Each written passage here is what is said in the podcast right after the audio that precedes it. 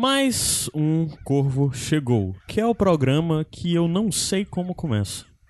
Nunca tenho uma, eu nunca sei uma forma certa de começar ele, de como, tipo, o início. Não tem uma abertura como Sete Reinos que eu sei o que falar. O Corvo não tem.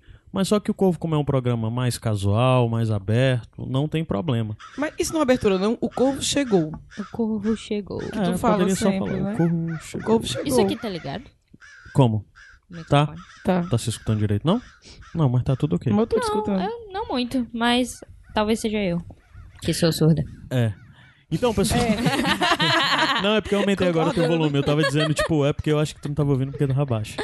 Mas, gente, o Corvo Chegou é o programa dos Sete Reinos onde nós. é, essencialmente respondemos feedbacks que recebemos no decorrer das semanas entre episódios. E também a gente traz algumas coisas que ficaram de fora no Sete Reinos habitual. No programa mesmo. Como o Sete Reinos é gravado no dia seguinte da transmissão do episódio, a gente às vezes tá muito no calor e muitas das coisas que vão surgindo no decorrer da semana, certas observações, comentários de outras pessoas, posts, análises, acabam ficando perdidos pra gente. Então, teoricamente, era pra ter sempre um corvo depois do episódio, mas a rotina não permite e nem sei se a galera teria Somos saco pessoas ocupadas. de dois episódios por semana. É isso aí. Olha, eu acho que vocês têm que se comprometerem em gravar o próximo episódio assim que terminar o episódio amanhã. Não tem Rapaz. menor perigo. Isso seria Aliás, bem eu faria. Isso seria bem prejudicial. Seria- é, provavelmente, Sim. porque eu provavelmente vou estar com raiva. É. Então, assim, né? Melhor eu dormir, Ah. esfriar a cabeça. Não tem o menor perigo da gente fa- fa- fa- fazer isso. Mas poderia fazer se houvesse alguém pagando pra isso. Se alguém pagasse. Não Eu sei. dou- eu Qual dou- seria a empresa ideal pra patrocinar esse tipo Eu de dou, coisa? eu dou cinco reais. Pessoal, eu sou o Caio, né? Só pra me apresentar, tô com a Luíse, que sempre tá aqui também, no Sete Reinos, e com a Luísa. Vai ser ótimo É, hoje. como eu, tenho É que aprender me a chama, chamar. me chama de Ana logo, velho. com a Sério. com a Luísa. É, o Caio não consegue, e agora com a Luísa aqui me chama de Ana. Não, não precisa. Ele tá criando caso, Luísa, porque ele me chama de Lu sempre. Ele vai chamar de Luísa só pra implicar com o teu Luísa. A Luísa, ah, ela é do.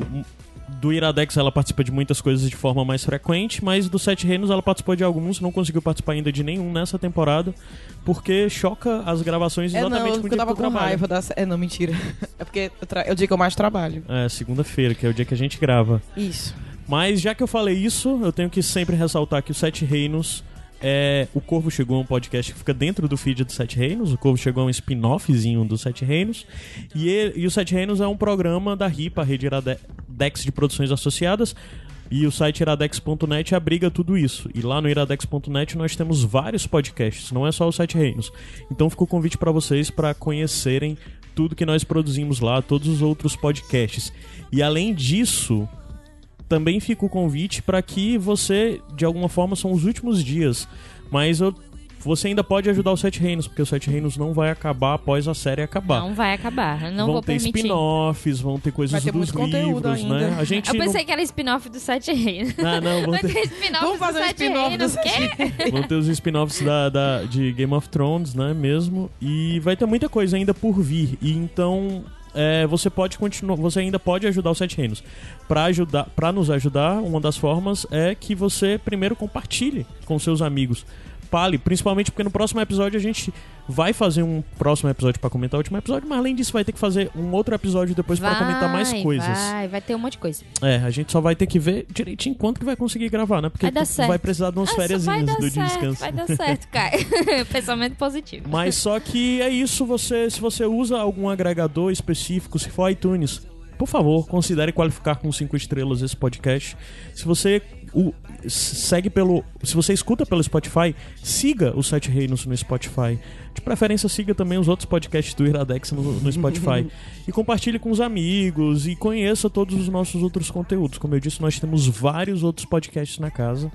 ah, de vários outros temas diferentes. Fica o convite para vocês conhecerem. E é isso. E se você quiser ajudar de uma forma mais direta, você pode ir em padrim.com.br barra iradex com cont- contribuição mensal. Se você só gosta de Game of Thrones e só estava interessado nisso e a- nos acompanhou durante toda essa temporada, entra lá e qualquer coisa paga um ou dois meses, aí já tá. Ah, mas nos ajuda de fato com todos os custos envolvidos na produção disso aqui. Pessoal, só um outro aviso rápido é que se durante a gravação vocês ouvirem sons, esse, esse som foi do braço do microfone mexendo, mas se vocês ouvirem, ouvirem sons de esmeril ou algo do tipo, do lado daqui do, do escritório barra estúdio do Iradex está tendo uma construção e de vez em quando tá entrando um som chato. Então, se vocês ouvirem, entendam que é isso. Infelizmente, não vai dar para tirar. Até daria, mas só que eu vou gravar isso e vou soltar logo em seguida. Não vou poder ter muito tempo para editar. Beleza. Pronto. Vamos lá. Deixa eu ver por onde que eu começo aqui. hum... Cadê? Vamos lá, a gente vai começar mesmo pelos feedbacks. Mas antes de começar pelos feedbacks, eu vou começar por abraços, rapidez de algumas pessoas. Eu dividi, era muita gente para mandar abraço, então eu dividi em dois momentos, né? Vai ter agora, vai ter mais na frente. Mas abraço para Douglas Ramos, para Luiz Eduardo Gomes, Elton Moraes e o Luiz Eduardo Gomes e o Elton Moraes, que foram muito simpáticos em dizer que têm ficado mais ansiosos para ouvir os Sete Reinos do que para assistir o próprio episódio. Oh. uh, e o Luiz também acredita que a cena da Miss Sunday poderia ter ficado guardada para esse último episódio, porque seria um gatilho mais interessante para entender essa construção do que aconteceu por último com a Daenerys destruindo Porto Real eu botei muitos poucos abraços para esse primeiro momento. O resto tá no final. Agora que eu vi, é porque era, tinha essa anotação grande, eu achava que tinha muito nome, mas não tem. Começando primeiro, o primeiro feedback é do Quer, Luiz eu Eduardo quero mandar Gomes. um abraço também. Claro, pode. Queria mandar um abraço para os meninos que estão agora ouvindo direto os Sete Reinos e comentando. Eles comentam no grupo, ouvindo ao vivo. O, não comenta o episódio, comenta É. o podcast. Eu tenho um grupo com, com a Luísa que são de amigos meus de muito tempo, que são pessoas que não tinham nenhuma relação com o Caio produzindo podcast. E agora essas pessoas me escutam e a terça-feira é o dia que sai, eles passam um dia escutando e comentando as E coisas. a gente fica E pra mim é comentando. muito constrangedor, porque pra mim sempre teve essa separação entre, tipo, meus amigos do mundo e o- as pessoas que eu conheço por causa do podcast, bando de rumo e tal. É, é, é algo que eu não sei lidar Pois até Mande hoje. um beijo aí pra eles. Thaís, Sora. Tá aí, Sora, é, a. Rafa, que tá ouvindo também. E, e é isso, né? E tu? eu. E a Priscila Mande um também, beijo pra né? mim também. e a Priscila. Ah, pessoal, então, deixa eu ver aqui. Primeiro feedback aí do Primeiro- rapaz. é, é do, do Luiz Eduardo do, do Luiz Eduardo Gomes. Ele falou algo no Corvo, no comentário dos Corvos, do, do Corvo chegou passado, né? Ele falou sobre uma questão que gerou muita polêmica na internet, que é a pergunta sobre a questão do Gendry. É, que ele é chamado quando ele é coroado no quarto episódio pela quarto ou terceiro episódio, né? Quarto. Quarto. Quarto, é o É, quarto. depois da batalha. Que ele é, é coroado não, né? Que ele é nomeado senhor de, de Ponto a tempestade. E ela. é- Como é o nome? Oficializado? Não, qual é a palavra? Legitimado como Legitimado. barato. E naquele momento a Daenerys chamou ele de Gendry Rivers. Existe uma enorme polêmica em torno disso. Porque Rivers são pessoas que são nascidas na área de Correrio, na área de Riverrun, na, na área do, do. Como é o nome daquela área? Do. Riverlands. É, Riverland, as terras fluviais, pronto, o nome do reino. E na verdade, o Gendry nasceu nas Crownlands, que é as terras do, da coroa, né? Que é onde tem Porto Real. E quem nasce nas Crownlands, o sobrenome é Waters. Isso é por quê, gente? Porque todos os bastardos que são legitimados, que são reconhecidos pelos pais, têm um sobrenome, um sobrenome que é determinado pela região. Por isso que o John é Snow, porque ele é o John bastardo de Winterfell. Mas só que essa coisa de ter nascido ou não na coisa é bobagem, porque a gente já sabe que o John, por exemplo, não nasceu Não em nasceu. Winterfell, então ele talvez deveria ter. Em resumo, eu vou explicar melhor como funciona isso. O sobrenome quem, que o filho tem, mesmo sendo bastardo ou não, é determinado pelo pai. Pela origem Então, do pai. sim. Digamos assim. Não é, não é nem pela origem do pai, é pelo que o pai quiser. Ah, tá certo. Então, o, John- o- o Ned quis que ele fosse Snow, ele é Snow. Por mais que ele não tenha nascido na- no norte. Ele foi levado ao norte depois de nascido. O Gendry, ele poderia ter sido Rivers se o Robert reconhecesse ele e chamasse ele de Rivers, por mais que ele tenha nascido na, na Terra das Coroas. Mas, em resumo, o que eu quero dizer é que, ok, tem um erro aí porque o Gendry não tem nada a ver com a região das terras fluviais, não era pra ser Gendry Rivers. Talvez o mais certo seria o Waters, que é o Wa- Waters, né? É o sobrenome dos bastardos da terra das- Da da, terra Porto coroa. A questão é que o Gendry não tem sobrenome nenhum. O Eu Gendry já é só eu não Gendry. lembro nem no livro de, de ter. Não. Quem tem sobrenomes são bastardos reconhecidos, que as pessoas sabem quem é o pai. O Gendry, ninguém sabia que ele era. Aliás, alguns sabiam. óbvio. O Robert não sabia. O Robert não sabia quem era Gendry, Então o Robert como. não conhecia, então não, sab... não era sabido então o Gendry nunca foi Gendry nem Rivers, nem Waters, nem nada. O Gendry é só Gendry. Ele não tem sobrenome. É só isso pra tirar polêmica. Mas em questões de coerências e tudo mais, o óbvio é que ele seria Waters e não Rivers. Mas no geral o Gendry não tem sobrenome. Foi algo que foi incluído lá e o pessoal apontou muito como furo, mas na real é irrelevante. É, bem relevante. Gente, em meio a tanta outra- o- Não é tantas isso. outras coisas, isso aí. É sim. Não, esse é um tipo de coisa que eu completamente ignoraria. Só, tipo, ficaria, ah, legal. Você está mencionando um nome bastardo. Parabéns. Ah, já indo pro quarto episódio, o primeiro, o primeiro comentário é do Vinícius Hilário, nosso amigo, que ele fala sobre a Cersei não ter matado o Tyrion é, naquela cena específica e ela acha que aquilo foi mais um truque dela para que a Dany, para que a Dany ache que o Tyrion não é confiável. É, é uma leitura possível. No final das contas, não dá pra gente dizer que é certo ou se é errado. É só uma leitura na, possível. Na, na, na temporada passada, eu achei isso. Eu acho que cabe, caberia mais. Uhum. Nessa agora, eu acho tão.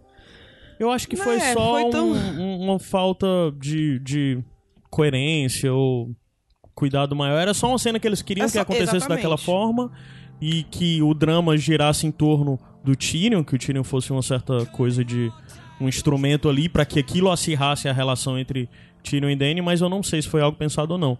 Provavelmente muita gente apontou isso como algo incoerente. Eu, na época, até nos Sete Reinos, defendi dizendo que não era tão incoerente, porque era algo que tinha que ser respeitado por ser um, um, um parlay lá, que eu esqueci o nome dessa palavra em português, que é aquela coisa do, da guerra, na hora que as pessoas param a guerra pra se comunicar, né, os senhores. Na verdade, a relação da Mas é bem relevante isso é, dentro. é bem, é, é bem confusa nesse sentido, né? Porque ele já jurou a irmã de morte várias vezes. Depois tem aquela ideia desvairada pra mandar o irmão salvar. A Cersei, ela já jurou ele de morte, já tentou matá-lo outras vezes, mas quando teve a chance não matou. Então, assim, ninguém nem entende mais o que tá acontecendo ali naqueles dois. É.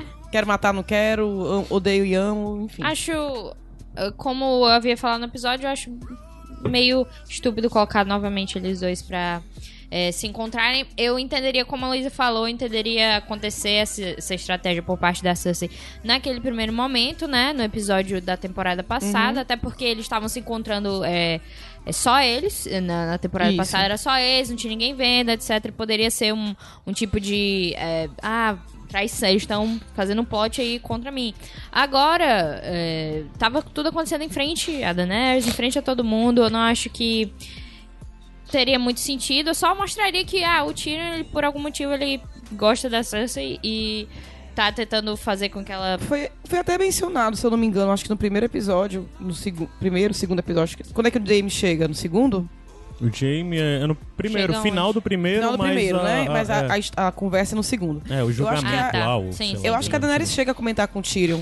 É, você não sabia que ela não ia mandar os exércitos, ou você sabia e não me disse. Aham. Tem uma conversinha Sim, deles, sim. né? Pois é, aquele, Então, aquela eu acho primeiro encontro faz bem mais sentido pra esse propósito. É, nesse segundo, eu só acho inútil mesmo. Como- Tu falou esse ponto, linka exatamente com o comentário seguinte que eu tinha separado, que é de Priscila, não tem sobrenome, eu não sei qual é o sobrenome dela, mas ela fala sobre uma- uma questão que ela vê muita desenvolvimento de uma rivalidade gratuita feminina na série. Ah, e sobre a questão. Isso especificamente é interessante lembrar porque tu falou. é, a Dani fala com a Sansa sobre que o Tyrion não deveria ter confiado na irmã e a Sansa responde: você também não deveria ter Aham, confiado nela Isso. né? De toda forma, o que ela fala é referente à questão da da da Sansa ter contado o segredo e tudo mais. Um outro ponto, além disso da rival- rivalidade gratuita, é que ela lembra que a Sansa já havia feito isso antes, contado um segredo, né? Porque a Sansa fala pra pra Cersei os planos do pai dela de, de mandar elas embora e de todas as questões que ia ter. Quem entrega boa parte do Ned é a Sansa, né? Eu não lembro agora exatamente como não que é isso na. Eu não lembro mas. Nesse acontecendo na mas- série. Não Aconteceu lembro. na série. série. Nesse momento é mais é, inocência do É, que outra sim, coisa. sim. E agora É bem ela diferente. fez caso É, pensado. são duas coisas diferentes. É, uma é fez- inocência e outra é totalmente caso pensado Nessa- pra manipular agora ela- situações em isso. favor do que ela acredita que Isso deve dizer, ela acontecer. realmente quis manipular a situação. Mas vocês conseguem enxergar isso de rivalidade gratuita? Vocês acreditam de fato nessa cisão de interesses e de esse conflito latente que tem, principalmente entre Sansa e Daenerys? É convincente pra vocês? Eu acho que a série, de maneira geral, ela cria essa riva- rivalidade feminina, sim, já de, de muitas personagens. Se você olhar, é, tem a história, né, da Cersei ser ressentida com a Lyanna, né, porque o Robert nunca, né, a amou. É, já teve também a rivalidade da tia da Sansa com ela, por causa do Mindinho. E com outra, né, outras mulheres, era uma mulher ciumenta. E É, eu a sei- Lisa- a série, de vez em quando, coloca as personagens mulheres pra se Mas vocês estranhar acham ali. que faz sentido narrativamente pra esse mundo, essas personagens terem isso?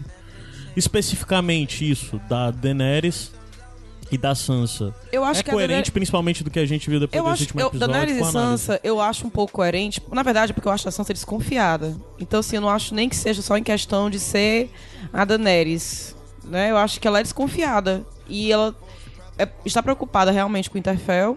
Vê o irmão, que era o- foi nomeado Rei do Norte, se curvar para aquela rainha que ela não conhece, não sabe onde vem. Eu acho que ela é, é mais desconfiada do que simplesmente. Eu não sei, eu não tinha pra É, pensar nesse não, sentido, eu não. acho coerente também. Eu não acho é, ruim isso. É, porque, na verdade, eu entendo a Sansa nesse sentido. É, é- a Daenerys é estrangeira, é uma pessoa que o John chegou lá e do nada já tava junto, ele cedeu o título dele pra ela.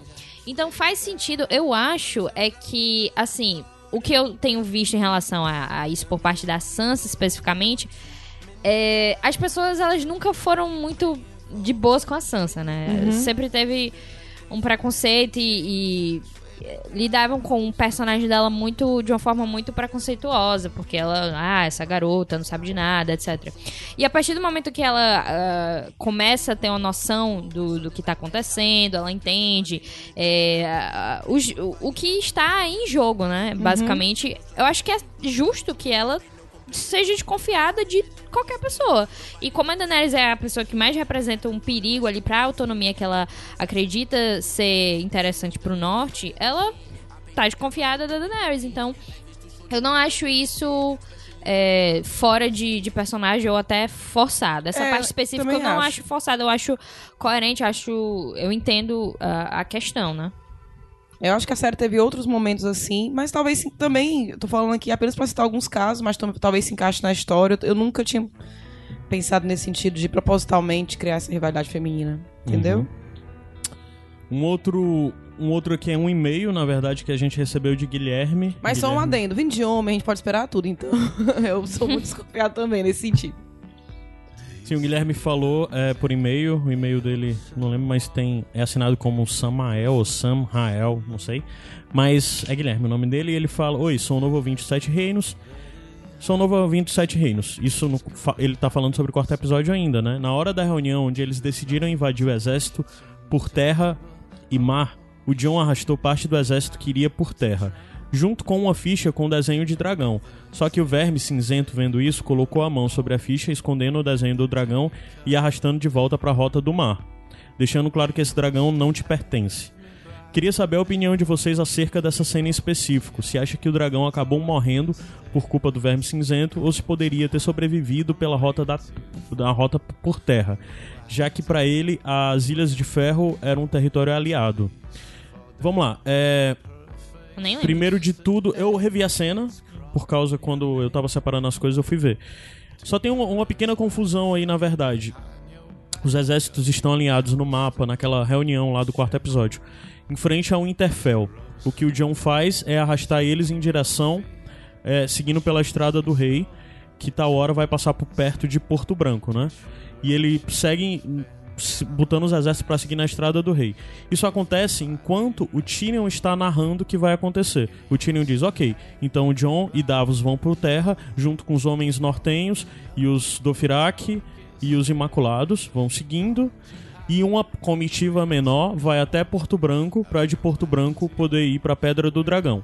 Quando ele tá falando isso, o John arrasta todas as peças para seguir pela Estrada do Rei e, e- e se afasta um pouco. E quando ele diz uma comitiva menor vai fazer isso, o, o Verme Cinzento pega a peça com o símbolo Targaryen e arrasta para um caminho diferente, que é indicando chegar mais próximo do porto e depois Pedra do Dragão. É, o Verme faz isso depois que o Tyrion fala sobre uma comitiva menor. E essa comitiva menor é a que estava dos dragões. Porque especificamente o Tyrion fala que os dragões vão servir de sobrevoar, observando as coisas por cima e avisar pra gente se tem algum problema. Não Que não adiantou. servi- é. serviu de nada. Mas, é, e uma outra coisa. Ele apontou aqui Ilhas de Ferro, que era um território aliado. Na verdade, Ilhas de Ferro ficam do outro lado, ficam ao oeste e ficam numa altura bem distante dessa altura do norte. Assim, é um pouco mais abaixo. Ilhas de Ferro fica um pouco mais perto das terras, da altura das terras fluviais. E Porto Branco é um pouco acima e é para leste, né? E o, o- eles eles estão indo para Pedra do a Daenerys está indo para Pedra do Dragão, que é a leste do continente, é uma ilha a leste do continente, e as Ilhas de Ferro são ilhas ao oeste do continente. Então não entra aí muito coisas de Ilha de Ferro.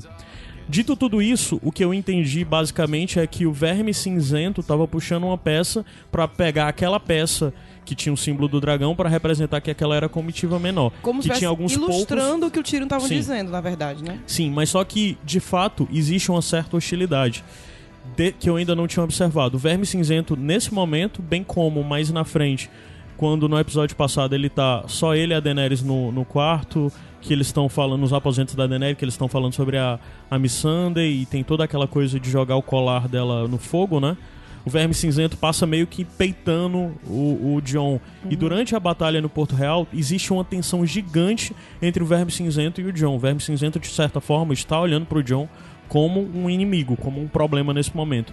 E isso já teve um rápido vislumbre nesse momento específico, ali onde eles estão definindo, ainda no, no quarto episódio, para que pra onde vai. O, Verme fez isso, mas provavelmente ele não fez. Ele provavelmente fez aquilo como uma forma de peitar o John. O John meio que não ligou, mas o Verme Cinzento fez isso meio que olhando pra cara do John, assim, uma encarada. Mas o Verme Cinzento com certeza não tem nenhuma responsabilidade sobre o destino dos dragões. Isso foi definido pelo próprio Tyrion, que com certeza aquilo era uma estratégia geral. Não foi o Tyrion que definiu, foi algo que já havia sido conversado previamente entre eles ali. Então, assim, não, o dragão não poderia ser salvo se o verme não tivesse feito isso, porque eu acho que nunca foi, foi caracterizado como se os dragões fossem se separar, um com o Jon e um com a Daenerys. Ele não poderia ser aconteceria. salvo porque era o objetivo deles matarem o dragão, os roteiristas. Então, É. ele iria morrer de qualquer forma. Onde quer que Seja ele por Sim, por sim. onde ele fosse, eles iam arranjar um jeito dele matar. Agora, não, não essa, galera, essa galera tá de parabéns, viu? Porque percebe essas coisas e criam essas conjecturas Eu, aí. eu não tô querendo dar esse benefício aí pra essa temporada de eu analisar tudo e tal, porque parece um desperdício da minha mente, assim, eu pessoalmente que estou com esse abuso eterno.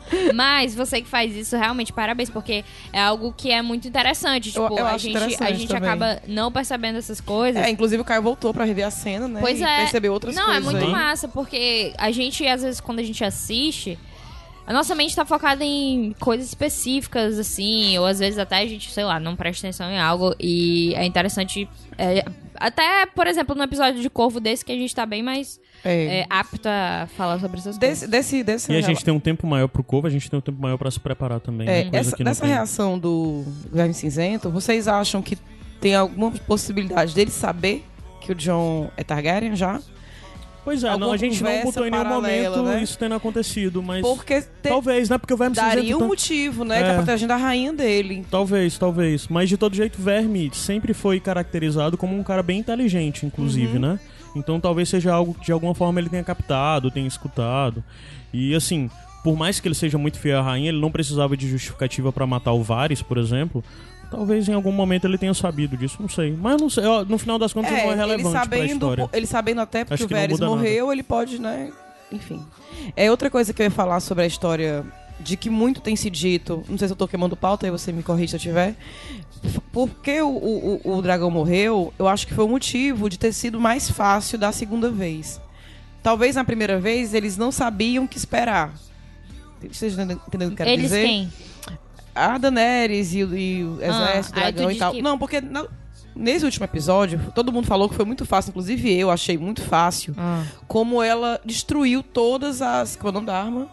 Escorpião. escorpião. Todos os escorpiões de uma vez com um dragão só. E da outra vez o escorpião matou o dragão dela do nada. É, a primeira Talvez vez foi, ela não foram... tivesse preparada e agora sim. É, já sim, sei, Isso já- com entendeu? certeza é algo que pesa. Com certeza é algo que Então eu pesa. já sei daquelas. Eu vou focar naquelas armas porque eu sei que elas que são perigo. Sim, teve todo do jeito como ela veio por cima e depois quando ela desce com rasante, como ela tava atacando e fazendo zigue-zague. Tudo isso é Né, cabível, deixa- mas eu acho que isso não é suficiente pra não, justificar. É, não é, mas Eu acho assim, que- né? É como. Vocês mesmos falam muito no episódio, eu acho fantástico. Que eles lidam com as coisas ao bel prazer, né? Eles Ah, isso aumentam. aqui, de- é, é, e com os dragões diminui. eles fizeram muito isso, de aumentar e diminuir o poder deles muito Isso. drasticamente. Era no- só adicionar. de episódio pra outro. Seria muito interessante colocar a própria conversa em que a Daenerys diria, não, tem que fazer isso aqui, isso aqui, isso aqui. Porque a gente não tem nenhuma percepção de como ela é, é, aprendeu mais sobre voar nos dragões. Ela simplesmente sabe tudo. Ela sabe como guiar, ela sabe como... E eu não, assim, não tô dizendo que, meu Deus, precisa dar um episódio inteiro dedicado a ela explicando como voa em Uhum. dragões. Mas, por exemplo, ela conversando com o time dela em termos de estratégicos de dizer...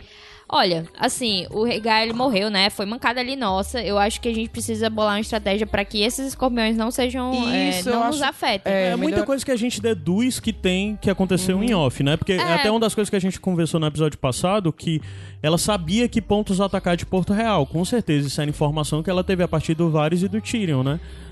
É um tipo Então- de coisa que não rola pra rolar, para acontecer esse choque, Surpresa, né? é, Essa surpresa, é. essa coisa que. Enfim, Que é algo que a gente. é que tá rolando. eles têm. É, eles têm privilegiado muito mais na narrativa escolhida surpresa do que necessariamente. Porque é o que a é, gente estava conversando já. construção, assim, né? Que aconteceu aquilo naquele episódio, no quarto, pra meio que equiparar os times. E aí, no outro episódio, parece, parece que não, não equiparou não, viu? Olha aqui, a destruição do nada. É, é muito assim. ruim isso, porque tinha que rolar esse é, nivelamento, né? A gente é, se levar em consideração. E eu digo até de, de ambos os lados, porque se a gente pensar.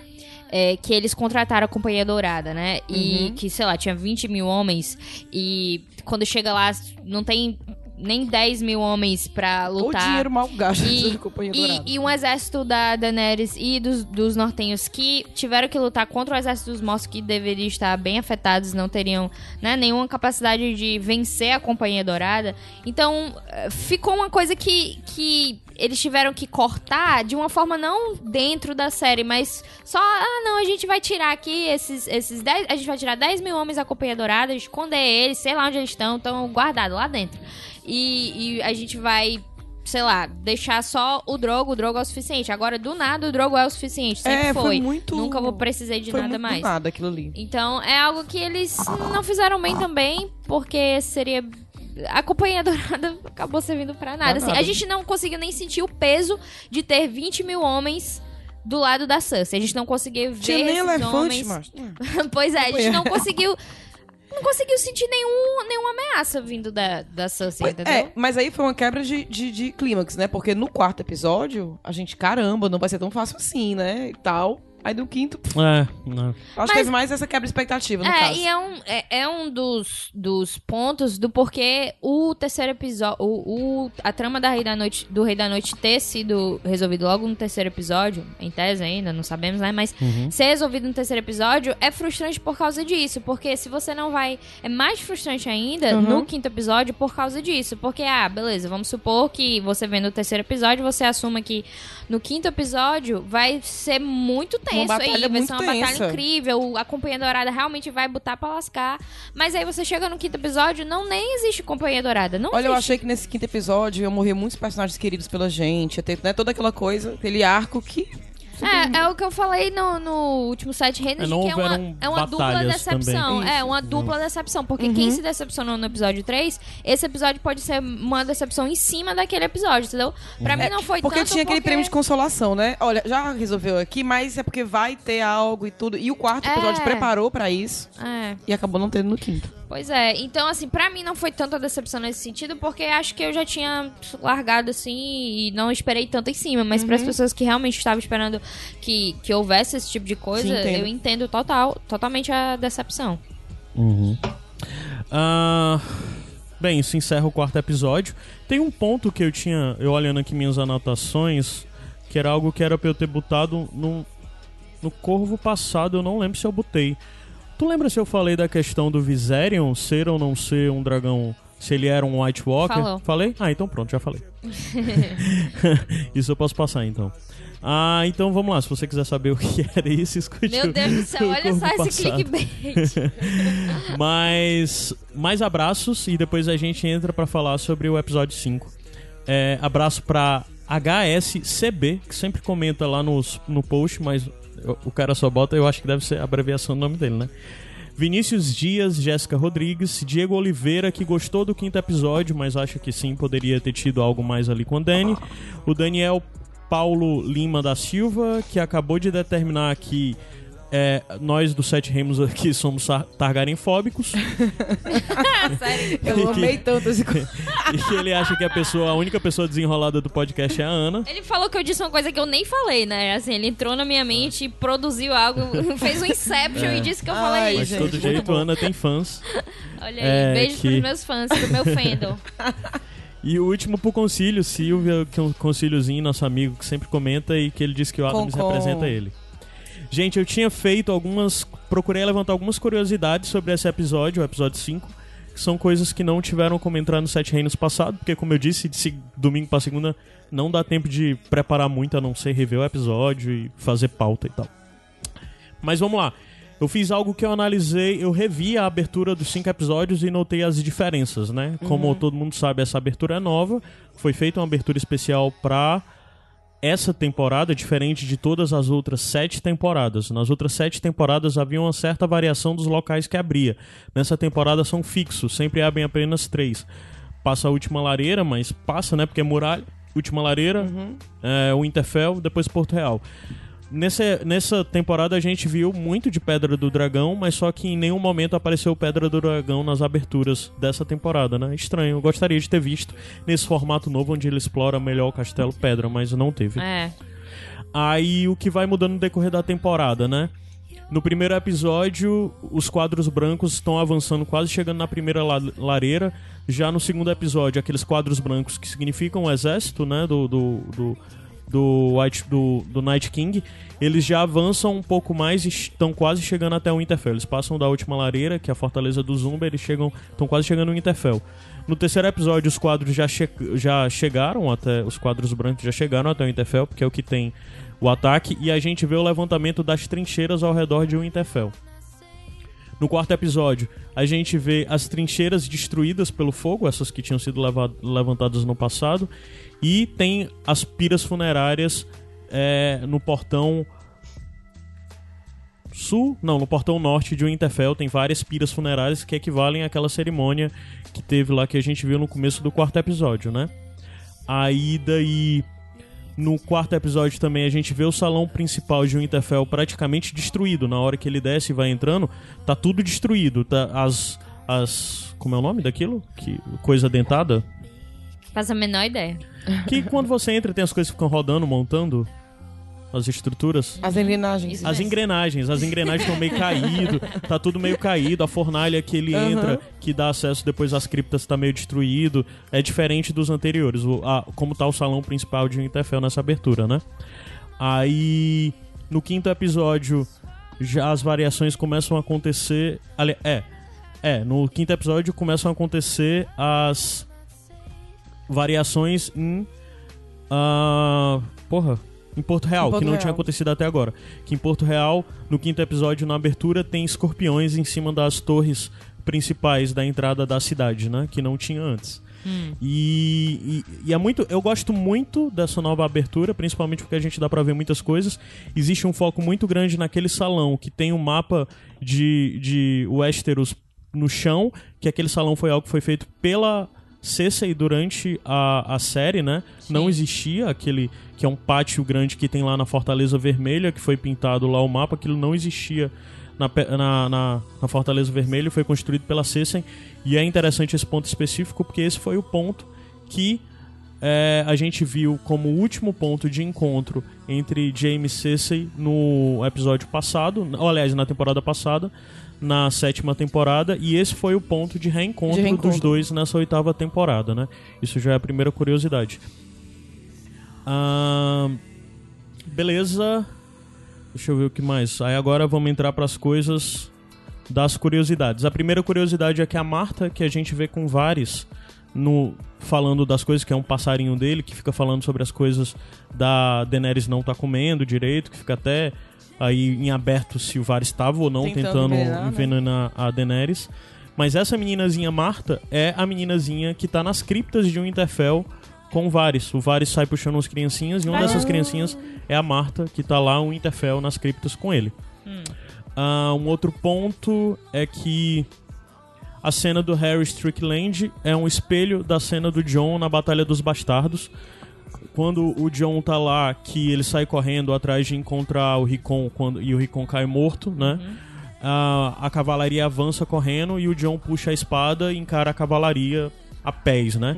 A cena com Harry é muito espelho, é muito parecida, até porque foi dirigido pela mesma pessoa, né? E também foi algo que eles comentaram no Game Review de, de estar fazendo é, esse espelhamento com esse episódio, mas na- em relação que o, o lado do John, que seria, no caso, os Bolton, né? Porque eles Aham. fizeram bastante isso durante Sim. o episódio. de É, que eles os procuraram- nortenhos, é, os nortenhos sim, que, sim. que são as ah, os que estão massacrando É. as pessoas que É estão uma posição do lado... que o John fica durante o episódio, É. direto vendo, eu tô fazendo isso, eu tô sendo responsável É, por é, isso, né? Exatamente. Tem todo esse incômodo. E eles tornaram isso ainda mais óbvio na cena que o John mata o estuprador lá que tava. É, foi uma das coisas que, que eu achei bacana. Também eu acho isso muito legal. Muito legal. E durante o Game Reviews foi, foi uma das poucas coisas que eu não fiquei revirando meus olhos. É, legal. mas o Game Review desse episódio especificamente é sensacional É incrível, por uma assim. coisa. É, é muito interessante ver. O, o Inside Episodes é um negócio que causa raiva. Não, Só pra é separar. O Inside Episodes é os, os produtores, né? Os showrunners, o D.B. Weiss e o David Benioff comentando sobre o episódio. E o Game Review é o Making Off, onde eles mostram todo o trabalho de produção. E geralmente é um negócio tipo de meia hora. E é muito legal porque eles mostram, por exemplo, uma das coisas principais que teve nesse episódio que foi sensacional é que antigamente a Porto Real era toda construída em Dubrovnik, é, se passava em Dubrovnik, que é uma cidade na Croácia, né? E nessa temporada, como eles tiveram toda a coisa de ter uma preocupação maior com nada poder vazar, eles não poderiam gravar isso em Dubrovnik, que seria muito difícil não ter vazamentos. Então, basicamente, eles pegaram uma área grande também na Croácia, se eu não me engano, e isolaram, que era tipo toda tapada por containers, sabe? E lá dentro eles construíram uma réplica da área de Dubrovnik onde eles gravavam. E também Eles brincadeira- reconstruíram a cidade. Eles brincam que, ah, É eles não vão deixar a gente queimar a cidade de verdade, né? Sim. Então a gente tem que fazer aqui uma, uma réplica aqui. Você podia é muito deixar, bem feito né? porque eles mostram que eles fizeram os corredores, as, a- as ruelas, é umas coisas assim bem detalhistas, assim, tipo, tem muitos detalhes mesmo, não é só tipo um corredor grande, enorme. Sim. Dá pra ver todo aquele caminho que o Jamie faz, ele Sinais vai que tem nas subindo. paredes, de É, algo símbolos. que, cara, que eu achei impressionante, bem- cara. Eles fizeram dois Ds pra ser o D&D É, sim. na parede, que eu fiquei, nossa, Ai, legal. Mas eles fizeram tipo Mas um tão certo. que Se fosse eu, também ia babar o ninguém chefe. também. Não, faz Mas é, total né? sentido, mas também é algo que Só pra ter algo lá. né? é só Sim, pra, sim, é só pra é é, só pra, legal. é só pra eles dizerem, ei, me chama pra quando for fazer Star Wars, coisa assim, tipo, ah, total, entendo É, arrasta a mesma equipe. Mas, cara, é sério, é impressionante o que eles fizeram nesse episódio. Em questão. Não, é o que esse eu digo. episódio. Ele, é impecável. Ele é impecável. É, né? Tecnicamente Assim, falando. É, discussões sobre o roteiro à parte. Eu adorei o episódio, episódio tenso o tempo inteiro. É bonito de ver. E ele é um episódio muito- empolgante. Se você conseguir estar Exatamente. desapegado de tem- desempolga... aliás, desapegado da questão de não aprovar os caminhos tomados por aqueles personagens que você acompanha tanto tempo, cara, o episódio é um deleite. Ele é Eu primoroso, cara. tensa, eu fiquei e muito isso você tensa. observar essa coisa de eles literalmente construíram uma cidade baseada em uma outra cidade que já, já Já existe, existia. né? Já e existe. é evidente que é enfeitada, muita coisa de cenário e tal, mas só que a parte de cima, a estética é muito similar pra destruir inteira. É muito impressionante. É, e, muito e bem esse é feito. o, é. o episódio que tem bem mais chance de ganhar é, aqueles, aqueles prêmios técnicos do Merece Emmy. todos. E- é- Eu acho. O lance é que é, eu acho, assim, bizarro, é por causa do episódio 3, que os pub ficaram, tipo, semanas filmando aquilo e acaba que não foi aproveitado da, forma certa, né? E, e esse, esse, provavelmente o The Bells que vai ganhar o reconhecimento estético, né? Técnico. Sim, eu bem mais imagino, do que eu o- imagino que esse Do que tem- o The Long Night, com né? certeza. Eu acho assim, eu fico meio com pena do pessoal que tava falando, fazendo lá os night shoots, Total. porque, cara, o pessoal tava fazendo night shoots e tal. Claro que esse, esse último episódio foi. Teve muito trabalho também, mas é, eu só fico pensando que, que pena que o The Long Night não foi Cara, tão e é uma aproveitado pena mesmo, sentido. porque a O gente Long Night- reviu o, Long, The Long Night é, com a qualidade melhor, né? Um episódio clareado que saiu. Lindíssimo. É, É, pena, o grande lance do. Long Night é que ele é um episódio muito mais trabalhoso porque envolvia muito, muito. Um elenco era muito maior. Eu tô falando de elenco de grandes atores, né? Nesse existem poucos. E haviam muito mais coisas acontecendo ao mesmo tempo. Eles tinham que Isso. explorar o Interfell de uma forma mais. é, bem mais. Bem mais, sei lá, bem mais explorada do que o que aconteceu nesse episódio. Nesse episódio é muito é, Cersei, aí depois o cão e tal. No outro não, era muita coisa acontecendo ao mesmo tempo. E Muitos cada uma daquelas núcleos. cenas era muito mais problemática, né? No, no Long Night. Então, assim, o Long Night foi muito mais complicado por isso, por ter mais pessoas que você tinha que ver sobre a ótica dele, né? Com a câmera em cima da cabeça deles. Ah, mas, ok. Continuando na coisa de curiosidades, deixa eu ver. Sim, aí nessa cena, só lembrando que eu comecei isso porque tá falando de espelhamento, né? O John puxa a batalha, puxa a espada e vai pra batalha enfrentando uma cavalaria, né? E o Harry Strickland, ao contrário, vira e sai correndo pra no final das contas morrer com, com a lança nas costas do, do Verme Cinzento. Ah, Verme dizendo com sangue no zóio. Total, total. total. Ah, a Cersei, quando estava observando a destruição do dragão, era o mesmo local que ela estava observando a destruição do septo de Isso. Baelor. Era aquela mesma torre, ela estava sobre o mesmo, o mesmo ponto de vista. O que muda muito é a expressão dela, porque no septo de Baelor ela estava muito adorando com uma grande taça de vinho. Nessa ela tá com a cara bem assim, ela tá bem em choque, né, com o que faz, meio sem reação. O que mais? A cena do Look at Me, do Clegane pra área, né? Do Sandor Clegane, o cão pra área, é fazendo referência ao Look at Me que ele tinha feito com a Sansa durante a batalha da Água Negra na terceira temporada, ou é a segunda? Segunda. Segunda temporada, quando Tawara o Sandor foge da batalha e vai pros Encontra a aposentos Sansa. da Sansa, querendo levar ela embora. É ele... o do Fuck the King? É, o do Fuck the King, que depois do Fuck the King ele vai fugir e ele quer levar a Sansa junto. E a Sansa se recusa a ir junto com ele. E o momen- esse é o momento, com a Sansa específico, ele fala, a Sansa meio assustada, ele diz, look at me. Aí a Sansa olha pra cara dele e diz, você não vai me machucar. Ela, tipo, tá chocada, tá assustada com aquilo. Naquele momento, a Sansa nota que não precisa ter medo nele. E naquele momento, ela tem uma certa virada na relação com ele, que é, de certa forma, um preview do que a gente foi ver a postura da Sansa depois. E a Sansa diz que não ia embora com ele e tal. E esse look at me também é a mesma coisa agora com a área, porque ele usou a mesma frase, o mesmo jeito de pegar pelos braços e balançar com as duas irmãs pra trazer pras irmãs algo que elas não estavam enxergando, né? Foi mais um callback de tantos que essa temporada tem feita. Uma outra coisa é que nessa temporada específica teve cameo, um cameo, né, uma, uma participação, uma aparição especial do Aaron Rodgers, que é um quarterback do, da NFL que defende o Green Bay Packers. Ele tal hora aparece como um soldado que salva uma mulher que tá na rua. Ele puxa a mulher e salva ela. E é um cara bem famoso pra quem gosta de NFL Olha. e tudo mais, né? Aí. O quão massa você participar de uma série dessa? Tu é doido? Uma cena de meio segundo, mas o quão massa seria? Sim, é, é, tem um vídeo dele falando, a reportagem dizendo que foi exatamente pra ele, que foi totalmente inesquecível, algo que vai marcar a vida dele, tá? Massa. É que, tá aqui, ele fala, foi só por alguns segundos, mas eu sempre serei grato por ter aparecido no penúltimo episódio de Game of Thrones. Ah, a outra coisa que tem aqui... O Jaime morreu, morreu, como falou pro Bron, né? Ele falou pro Bron na... Acho que talvez na ou sexta ou sétima temporada, eles estavam conversando e um comentando sobre Como ah, o Bron dizendo como queria morrer e o Jaime disse que queria morrer nos braços da mulher dele, na mulher que ele ama, né? E em um outro momento, na primeira temporada, a Cersei tinha dito pro Ned que ele e o Jaime, quando o Ned tá comentando sobre a coisa do irmão dela ter fugido e tal, né? Depois que o Jaime ataca o Ned, a Cersei fala pro Ned que eles dois, que ela e o Jaime, vieram ao mundo juntos e iriam embora, Embora. desse mundo juntos. E foi exatamente isso que aconteceu. Para as pessoas que leram os livros e são apegadas à teoria do Valonqar, ou para as pessoas que não leram os livros, mas por alguma razão que a internet fez você acreditar que existia a teoria do Valonqar na série que não existe, já que nunca foi dita. Mesma coisa com a Zoa High. Cai, let it go. Cai. Não deixa isso ir embora. Mas existe uma leitura de que, na verdade, a, a teoria do Valonqar se, se cumpriu. É algo que algumas pessoas leem dessa forma. Porque, na verdade, a Cersei morreu sufocada com os braços do irmão mais novo lhe, lhe, lhe sufocando, lhe tirando, né? Evidente que tinha pedra em cima, isso ajuda.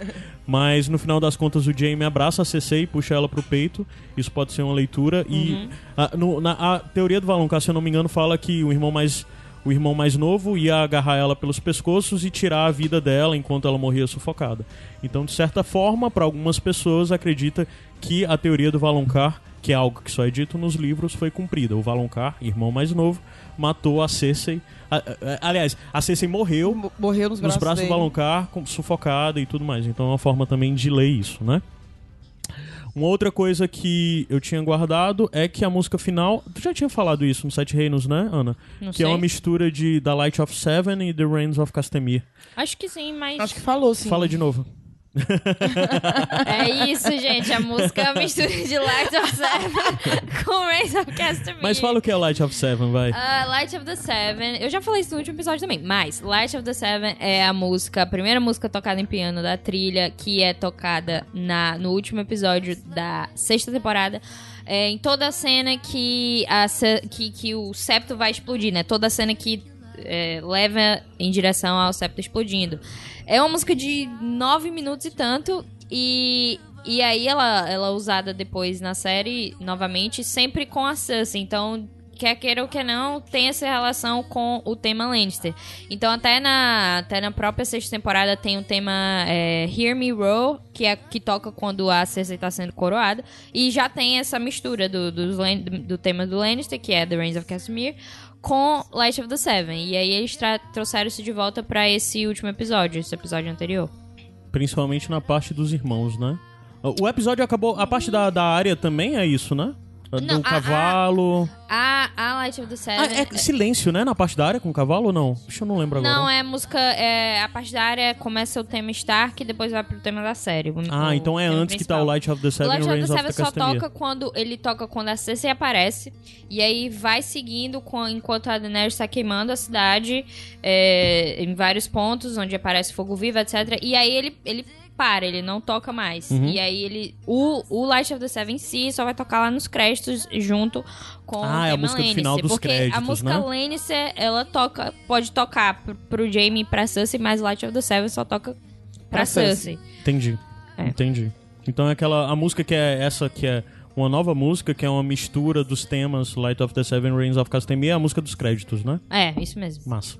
Que a gente vai conhecer amanhã, né? Porque a trilha sonora tá com previsão pra sair assim que É. acabar o, o último episódio. Não né? sabemos se é exatamente assim que acabar, mas. Na segunda-feira já vai supomos- tá aí. É, segunda-feira. vai- Tanto que a trilha do, do Sete Reinos vai já, já estar com a música da, da, da, da tempo- dessa temporada, né? Uhum. Então a gente vai já usar isso. Beleza. Ah, continuando aqui, acabaram as curiosidades, eu acredito. Na verdade, ah, tem umas coisas sobre Jamie, mas eu vou deixar para pro final. Certo? Ah, entrando nos comentários que a gente recebeu sobre o quinto episódio, o Jorge Lito disse que a Daenerys era, pra galera que gosta de RPG, a Daenerys era neutral good e nesse episódio ela virou chaotic evil. É, eu não vou explicar isso, mas é alinhamento de D&D. Pra quem gosta de RPG, pegou a referência e é uma boa observação. Ela mandou de neut- neutral good pra chaotic evil. Ah, ainda no Corvo, mas só que eu vou puxar também. O, o Vitor Hugo Cavalcante tinha feito um comentário ainda no Corvo, mas logo em seguida ele fez do episódio 5 que eu deixei tudo unido aqui. Mas o, o Vitor falou algo que disse que ele agradeceu pra gente ter citado ele no Corvo passado e disse que sabe que vai ser citado de novo ainda no Sete Reinos, porque ele disse que. Cadê? Exatamente aqui. Porque quando. Ano passado. Aliás, 2017, durante a sétima temporada, todo episódio, além de gravar os Sete Reinos, eu participava de uma live que tinha lá no Vida e Arte. Que é do Jornal o Do Povo, Jornal que é o Povo. caderno de arte do Jornal o Povo, que é o. Eu não vou dizer que é o maior, mas é um dos dois maiores jornais da, da cidade, um dos maiores do Nordeste. Aí tinha esse, essa live que rolava lá, eu participava, e lá ele disse que ele tinha comentado sobre como ele acreditava que o final da série ia acabar a monarquia e se implantar o parlamentarismo. E eu disse que duvidava disso. Aí ele disse. Ah, o Caio vai falar de novo meu nome depois do último episódio. porque vai acontecer isso e ele vai me dar razão. Então é isso, Vitor. Eu te juro que se isso acontecer, eu vou lhe dar razão e você estava certo e eu errado. Enquanto não, Olha, Eu continuo duvidando. Eu, acharia, Ok. eu acho que é muito coerente. Isso, inclusive, é algo, é algo que eu vou voltar no final desse É- episódio pra comentar. O que é parlamentarismo? O que é Não que eu parlamentarismo? não saiba, né? Assim, pra pessoas que talvez não. Vai que Ah, não tem, tá. né? Assim, gente. Parlamentarismo é um governo é, que é governado. Eu não sei falar, eu posso falar É algumas tem- besteiras. tá- Parlamentarismo Basicamente tem um não é- parlamento não existe- tem, não é, é. um governo central. Não é um governo centrado numa tem uma- figura única. Isso. Eles têm o primeiro-ministro, a via de regra, e esse primeiro-ministro é, é quem é quem responde pelo papel de, de o papel principal do cargo executivo do- da nação. Mas só que a diferença é que o parlamentarismo ele é completamente su- suscetível não é a palavra. Ele é completamente responsivo à decisão de um conselho maior, que no caso é o conselho do, do eh, que forma o parlamento, as cadeiras que são Isso, ocupadas pelo entendi. parlamentarismo, elas que decidem todos os destinos da coisa e tem a pessoa que é o presidente do parlamento. É só isso. A Inglaterra é um país, é uma monarquia parlamentarista, por exemplo. Existe a monarquia, que não tem papel político de, de fato, Sim, sim. mas ela é controlada pelo primeiro-ministro e pelo parlamento, que é um grupo de pessoas, é, sei lá. Eu assisto The Crown. É como se, digamos, se fosse aqui no Brasil, o presidente, o primeiro-ministro seria o, o Rodrigo Maia, né? Preferia, inclusive. Ai, e olha gente, que eu não gosto do Rodrigo Não Maia. tem. Eu sei que não, quase não tem gente sobrando em Westeros pra. pra formar um compor parlamento, né? parlamento. Ei, vamos pedir, vamos Vai. pedir o drogo emprestado pra Daenerys. Eu dar uma voltinha em Brasília. Então vamos lá. O pessoal de Brasília, calma, é só um, um lugar que eu quero queimar, tá? Não é a cidade inteira, Emília, não. Eu vou volta. ser. eu vou ser mais legal que a Daenerys. Mas tem inocentes também lá. E... É, mas aí é spoiler de guerra, né? Mas, mas até. Ó, tem um limite. Eu vou fazer uma Tá. piada muito errada agora, mas eu vou Eu fazer. não faço, não. Eu vou. Mas Passa. até Deus fez isso, né? É, é. Tinha lá a, a- a- o como é o nome? Era Sodoma e Gomorra, mas se tiver um, vai morrer do mesmo jeito. Se tiver dois, vai morrer do Ah, mesmo jeito. Deus matou o filho dele. Deus matou o filho dele pra poder Mas dar foi uma antes de morrer o Ai, filho, meu que Deus, ele muita fez isso em Meu Sodoma e Gomorra. É verdade. Então Volta, você, temos volta que pro aceitar. assunto. Se até Deus destruiu Sodoma e Gomorra, a gente tem que aceitar Acho que a aceitar também. Caralho, Bicho, Quando eu falo, eu posso mas estar quando eu falei muito, do, do povo de Porto Real é, no episódio passado, tu me recriminou, né? Agora tá falando Não, de olha, coisa. todo é, mundo fala. Não, O porque na guerra é que eu posso vale estar falando um bocado de coisa e tal. Gente, totalmente errada, Mas eu né? Porque- concordo que na guerra vale tudo. Eu concordo que se tivesse um certo. é, como é que se diz? É. Ah, isso- não vou encontrar a palavra agora, mas se tivesse um certo impedimento das pessoas, ou fosse difícil pra Daenerys, eu concordo que inocentes poderiam morrer, e é coisa de guerra mesmo, só não que foi. mas enfim. Próximo tópico. Continuando. ah, enfim, não, isso aí. O Vitor fala mais coisa aqui. Primeiro ele fala, primeiro ele fala sobre as mudanças do Euron, que foi reduzido, né? E no final da série ele se reduziu ao personagem. Ele era um cara megalomaníaco que no final das contas tudo que queria era um epitáfio com aquele que matou Jaime Lannister. É interessante Gente. um ponto pra falar especificamente, nível de curiosidade, que não é algo inclusive que na verdade eu nem acho que cabia na série. Mas o ator, né? O tu sabe falar o nome dele? Pillow Osbeck. Uma coisa assim. É o mais próximo que Ele eu é consegui. finlandês, né? Ele é da mesma coisa. Dinamarquês, Dinamarquês, a é. mesma coisa que o, que o, o coisa. né? O Nicolai lá. Nic Nicolaj. É Nicolai. É Nicolai. É Nicolai, é.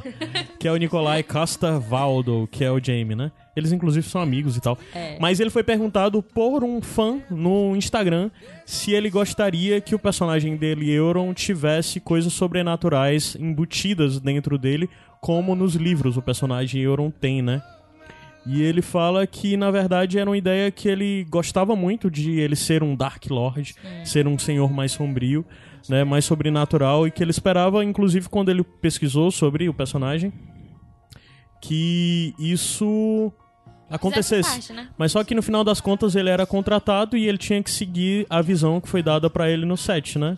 É, que ele depois ainda fez o Don't Get Me Wrong. Eu gosto muito de Sim. tudo que aconteceu, né? Eu imagino Mas ele... ele sempre, se por ele especificamente, ele gostaria que tivesse sido um personagem mais com mais dimensões, né? É, cara, porque assim, você imagina, você foi contratado pra esse personagem e aí você vai fazer sua pesquisa. O que você encontra é super interessante. Você encontra um personagem que é cheio de camadas, cheio de. Tem essa questão da feitiçaria, mas tem também todo o mistério, tem todo o que, que ele quer com aquele berrante, etc, etc. E aí você toda, tem toda essa profundidade que acaba não sendo aproveitada. E essa questão de ter um ator que queria ter um pouco mais de participação é, em relação ao que o personagem de fato é, junto aos roteiristas, junto aos produtores, é interessante trazer isso porque é, o próprio Jamie, né, que a gente vai falar um pouquinho mais é, depois, também tem essa mesma reclamação em certos momentos. Então isso acaba é, o próprio ator do Verse também, ele falou bastante sobre isso, que ele não gostou tanto do que o personagem é, se tornou nas últimas duas temporadas. O, o, o, Nicolai reclamou bastante que ele, dos destinos do Jamie, inclusive o Sim. retorno pra Cersei e a morte,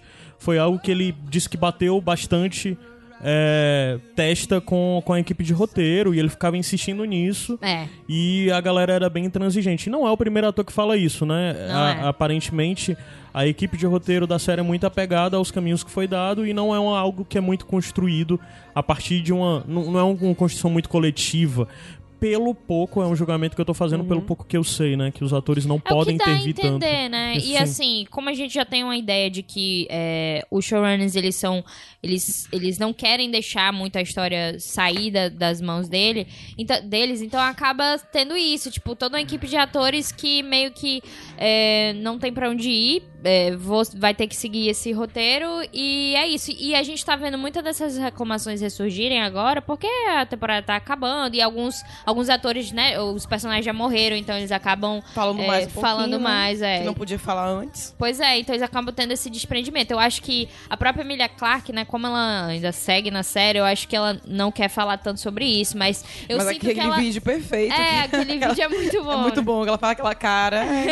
Você gostou do, do final? É, então. Best season ever. Ela fala tipo. Hum.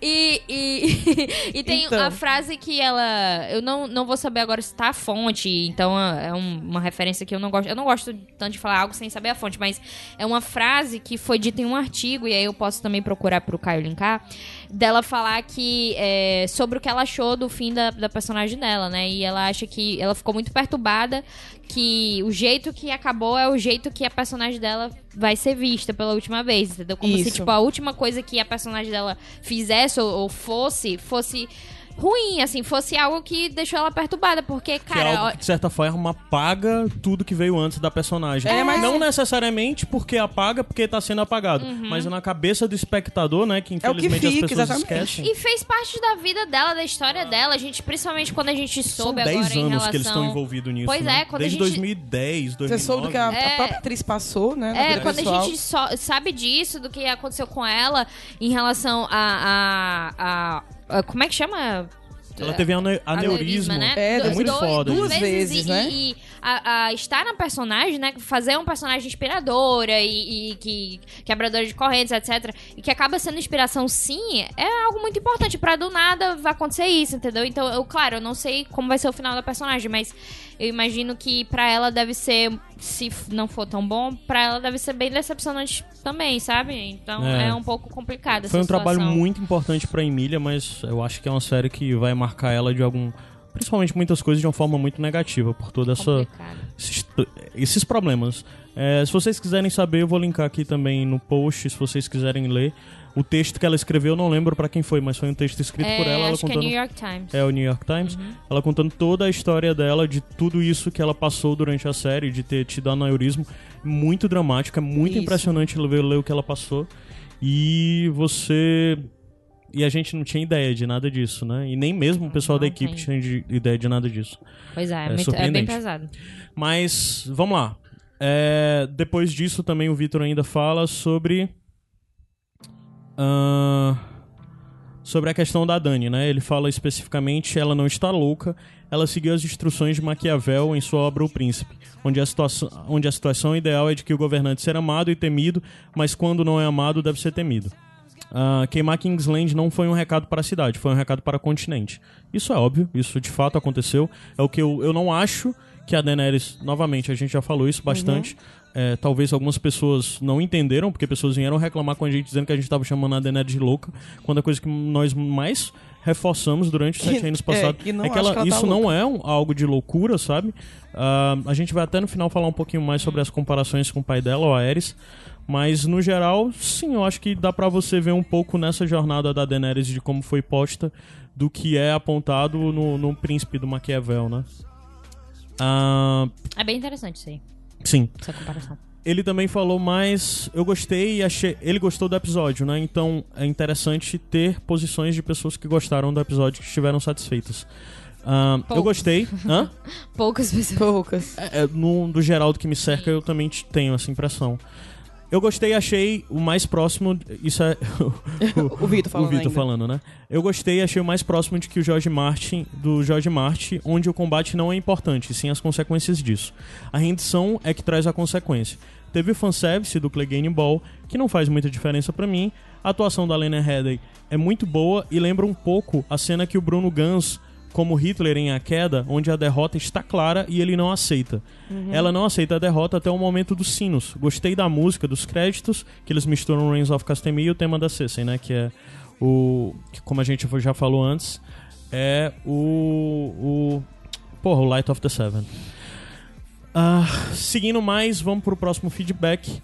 A Camila Kowalski fala que sobre a questão do cavalo da, da, da área, né? Ela trouxe respostas? Ela disse que leu num fórum do Westeros.org algum é, usuário questionando se o, cavaleiro no- se o cavalo não poderia ser enviado pelo Bran, pois ele é branco e está sangrando, como os represeiros.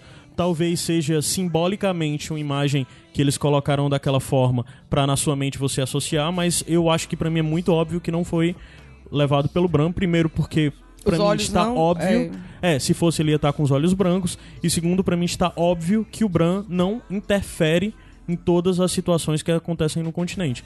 O máximo que ele interferiu desde o começo foi dizer pro John que ele era um Targaryen. Foi a única coisa que Uhum. ele fez. Além disso, ele não interferiu em mais nada. O personagem é isso. Jornada gostando ou não de- gostando. Cara, a Emília o que tava personagem é certa, isso. né? A Emília, nossa Emília. nossa Emília tava. Eu, eu implicava com a Emília, porque eu dizia o Bran, cara, e tal. Vai ser necessário em algum momento. Pra Ah. quê, né, gente? Não, mas isso é tenso, porque ele parte na terceira temporada pra isso, pra essa jornada. É, tanto que é até um tema de uma música, I have to go north, eu tenho que ir pro norte, eu tenho que Cara, resolver é- é isso. decepcionante. Então ele vai, ele, ele vai a quarta temporada, quinta temporada ele fica fora, volta a sexta temporada, só pro lance do John. Então, isso muito me irrita.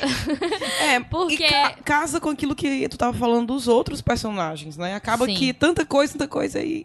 No fim. Pois é, cara, é, é uma perda de propósito bem grande. Algo que a gente tem falado que eles decidiram é, só é, terminar e aí acaba que pega personagens pra ir numa linha direta em vez de fazer os caminhos que eles precisam fazer pra chegar na, naquele final, né? Exatamente. Então é um pouco decepcionante.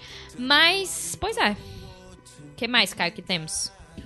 Ah, eu pesquisei, eu procurei pesquisar sobre as coisas do cavalo, se haviam leituras sobre isso. Mas toda vida que eu clicava em algo pra ver, ou vídeo, ou texto, tinha uma hashtagzinha, ou tinha informação de Liquid. Vazaram informações sobre os episódios. Então, aparentemente, as respostas que as pessoas estavam dando era com base nesses vazamentos. Logo, eu não li, porque eu não quero saber absolutamente nada desses vazamentos. Felizmente, até agora estou imune e quero continuar dessa forma. Espero que você que esteja ouvindo e já saiba desses vazamentos, respeite isso. Não seja um troll, por favor. Isso aí a- os vazamentos é a chamada, também. É a chamada do troll, isso aí. Não seja não troll, é, a a gente tem uma galera troll. má. A gente não, a gente não A tem. gente tá alcançando vários públicos. Não, mas tá uma galera má. De- A via de regra, é, tipo, é, é muito. O Iradex é um lugar Bom, muito bom, já muito sei que não privilegiado. verei os comentários desse é bom post. não ler, é bom não ler, é porque assim, eu li algumas coisas vazadas e mesmo que nem não esteja 100% casando, mas Afetou Não, um não, pouco? eu não, eu não. não, assim, eles estão acertando bastante mesmo, né? É, E É, aí- eu Desculpa, prefiro- Ana, eu abri a janela porque tava com um pouco de eco na E voz mesmo da sabendo de Luísa. algumas coisas, ainda assim foi meio. Não, Super- não, nem eu não quero nem olhar pra sua cara. Por gentileza, vamos mudar de assunto. Uma outra coisa é que eu tinha recebido um comentário muito grande que eu até mandei print pros meninos do Sete Reinos, o Ig e a Ana.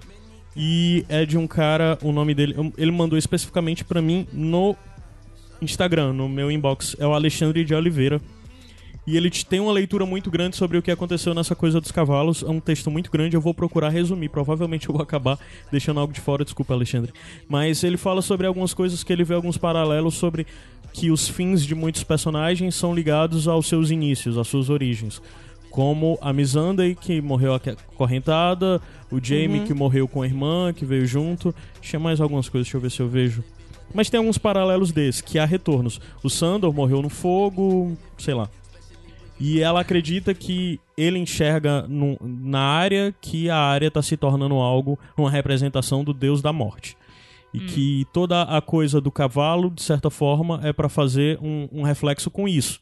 que a área abandona a vingança, mas ao abandonar para a vingança, ela é posta numa situação onde ela vai para o povo de baixo. Ela indo para o povo de baixo, a jornada dela se associa com o que foi a formação da Casa do Branco e Preto, que na Casa de Branco e Preto era uma pessoa, né, que um escravo que passou a atender pedido de outros escravos e matar os senhores para fazer isso. E sempre tinha uma coisa de uma vida em, em torno da outra e ele consegue a, a, enxergar um paralelo entre o que tem de ser com a área agora e o que não tem, né?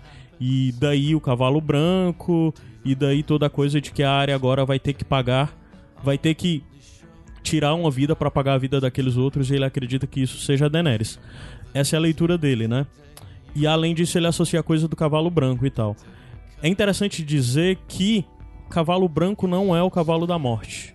Na, na representação clássica, o cavalo da morte é o cavalo do que é um tom meio amarelado esquálido. Hum. Se eu não me engano, o cavalo branco é de uma das outras um dos outros dos três cavaleiros do Apocalipse, eu não lembro qual. qual.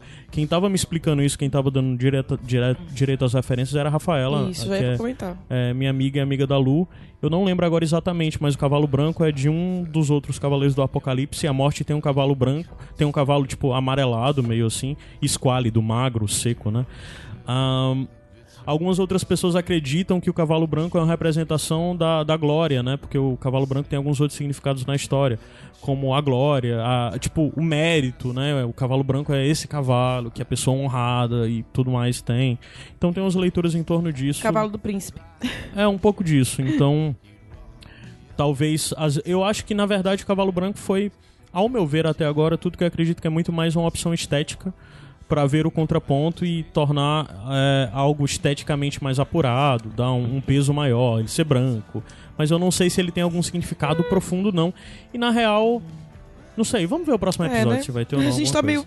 Ai, eu, eu ver o próximo episódio, eu quero que morra então logo esse cavalo, pra, porque ficou ficar perdendo tempo explicando, não, porque o cavalo, na verdade, Mas aí, ó, é o que eu acho legal é que às vezes essas discussões, essas conjecturas, ai, o que é isso, acaba tornando tudo mais interessante do que de fato é. Gente, não uhum. pensem demais, é. não vai ser, porque não, não vai ser. Você é mais é, inteligente é, mas do que o D&D. É, você é mais inteligente que o showrunners, você, você consegue construir uma coisa bem mais inteligente que o showrunners. Eu não conseguiria, não, não de verdade. Vai, não, tô eu, falando eu... Da, da, pessoa que escreveu. Ah, sim, a pessoa que escreveu. a pessoa que escreveu isso aí, ah, Caio. Ah, tu, tu não. Ah, bom, porque eu realmente ah, não, é verdade, é verdade. Eu concordo não, com ela. E aproveitando esse, esse tópico até do, do eu conseguiria ou não, muita gente tem falado, por exemplo, os defensores do D&D, tem uns Faz melhor, defensores... a galera da É, tá rolando esse tipo de coisa aí. Aí, assim, um, uma pessoa comentou no, no, no post do último Sete Reinos, não, não falando assim, ó, um comentário bem, bem lúcido e tal, eu respondi ele, tava uma conversa Pronto, é exatamente tranquila. o comentário que faltava, que é, é do André L. Santos. Pronto, então, fala aí o comentário que aí Puxa, eu... muito eu... grande.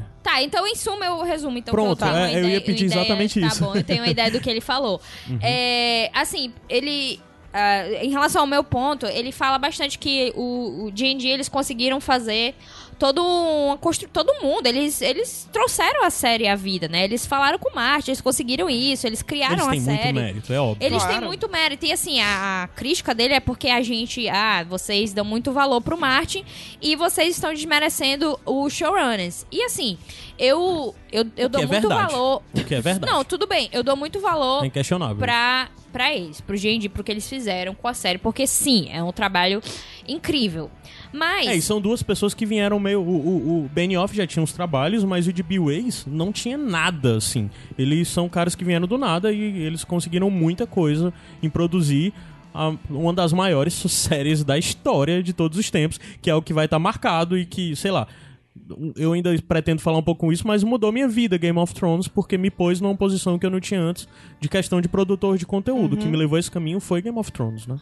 Pois é, mas eu acho que não é por causa disso que eles não são passíveis de críticas. Até porque, é, a partir do momento que você produz algum conteúdo, é, se a gente que tá aqui produz um conteúdo como esse, que nem tem nem é, okay. mínimo alcance em relação a Game of Thrones, imagine uma série como Game of Thrones que está em sua última temporada e é a maior série já feita na história. Então, assim eles são totalmente passivos de críticas também. Eles fizeram uma coisa muito massa, eles têm total mérito em relação a isso. Mas a partir do momento que eles pegam e começam a fazer, é, a- a- assim, usando uma palavra forte, destruir algumas construções que foram criadas e que pessoas acompanharam por oito anos de exibição, nove anos de exibição. Então, claro que eu tenho um total direito de criticá-los, porque uma coisa, um investimento emocional, gente, pra mim não é qualquer coisa, sabe? Assim, quando a pessoa está investida num, num, num projeto desse que desde 2000, que é exibido desde 2011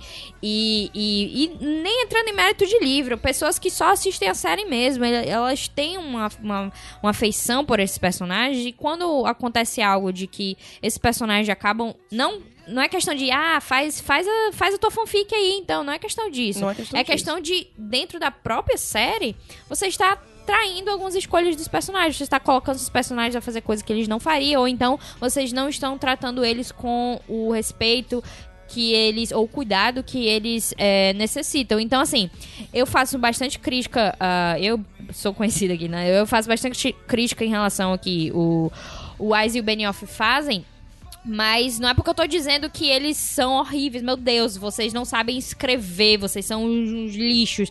É, não é isso que eu tô falando. Eu tô falando que, cara, você- foi algo que não foi muito legal. Eu não posso dizer que faria melhor não, porque não Aham. tem nada a ver uma coisa com a outra. Eu não sou, não sou a pessoa que está fazendo isso. É, eu não tenho como me colocar nessa posição.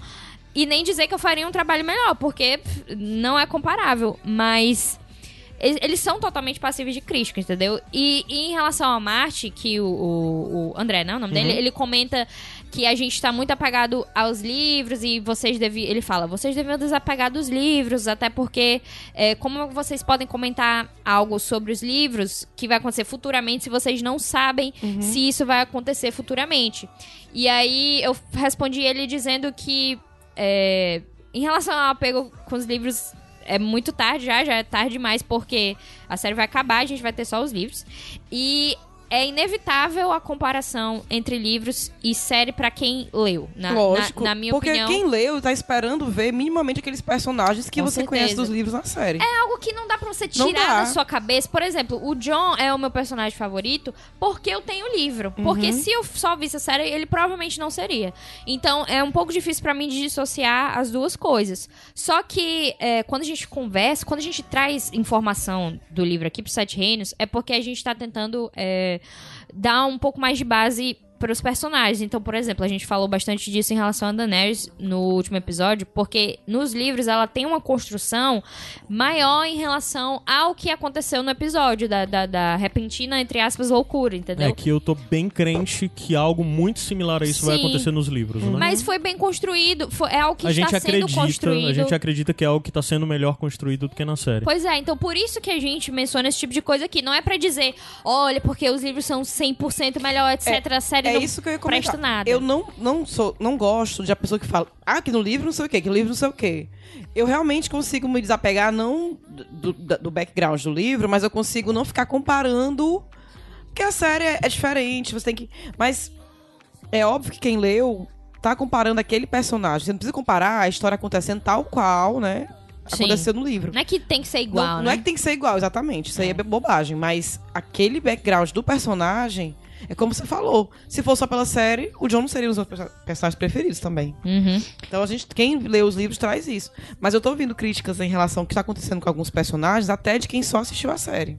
Pois é, não é algo, não é algo que vem só de- disso dos livros. Então, quando a gente vê pessoas que só assistem a série fazendo essas críticas, é de fato porque tal construção não foi feita, entendeu? Então, é, e até porque essa revolta generalizada em relação a Daenerys é algo muito grande, é algo geral. Se você estava no Twitter quando o, o episódio acabou, você vê que pessoas que não leem os livros, não têm esse background, não, não, não estão comentando o Game of Thrones Gente, como a gente a comenta Ana aqui. Maria Braga está decepcionada com a Daenerys. Gente, a Ana tá Maria aí? Braga, tá entendendo? Gente, olha o que é vocês fizeram. Incrível. Então, quando isso, isso é, como eu falei, é uma traição contra o próprio personagem deles. Então, não é nem do Martin, entendeu? Não é questão do Martin. A gente nem entrando nesse mérito. Então, é, quando isso acontece, é bem, é bem difícil, cara. Porque imagina, a gente falou de várias pessoas que deram o nome de filhos, de Calize, fizeram tatuagens, etc, etc.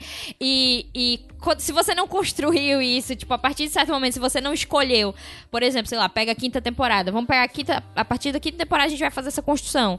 Seria algo que pelo menos não seria totalmente vindo do nada, entendeu? As pessoas que tatuaram na primeira temporada iam sim ficar decepcionadas. Mas aí. Olha, eu entendo que to, todos os argumentos que colocaram, que mandaram para mim, que que é, tentaram, né, das conversas pessoais que eu tive com os amigos, criaram, não, gente, mas olha aqui, olha o que ela disse nesse episódio aqui lá atrás. Então, o que eu vou começar né? agora é um trecho do que eu passei muito tempo na madrugada de ontem para hoje me preparando para trazer uma visão diferente. Uhum. Antes disso, eu vou dar minha pequena introdução. Para quem acompanha o Sete Reinos há muito tempo, é não sei se nota, mas eu consigo enxergar em mim uma mudança muito grande da forma como eu coloco as coisas que eu vejo aqui.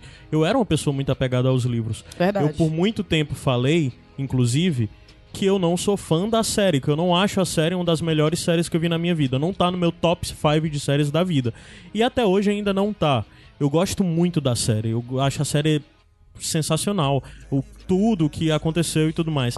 Mas, de fato, para mim, ela sempre veio depois dos livros, certo? Eu sempre tenho. É, todo o apreço e todo o amor que eu tenho pra série nunca foi Super, isolado da é, né, do é, livro. Não, não é nem isso. Nunca superou o que eu tenho ah, dos tá, livros. Entendi. Porque para mim, tudo que eu via desse caralho, eu gosto muito da série. Mas só que tem os livros ali, eu já conheço os livros, os livros para mim vêm antes. Isso sempre me manteve um pouco distante. Dito isso, no decorrer dos anos, eu consegui parcialmente ter um exercício muito grande de desapego. E eu acredito que talvez isso não passe muito, porque eu não fico contrapondo a vi visões que são colocadas aqui. Como, por exemplo, a visão da Ana. Eu entendo a visão da Ana e eu discordo de muitos pontos. Eu não acho que eu tenho que contrapor eles e uhum. ficar falando. Mas eu sou uma pessoa bem desapegada dos livros nesse momento. Dito isso, para mim, o maior problema da série agora não é acontecer o que aconteceu com esses personagens. Inclusive, eu vou falar bastante agora do Jaime e da Daenerys. Mas o que mais me incomoda nessa série é porque eu paro para pensar em outras séries que o protagonista se tornou uma figura vilanesca.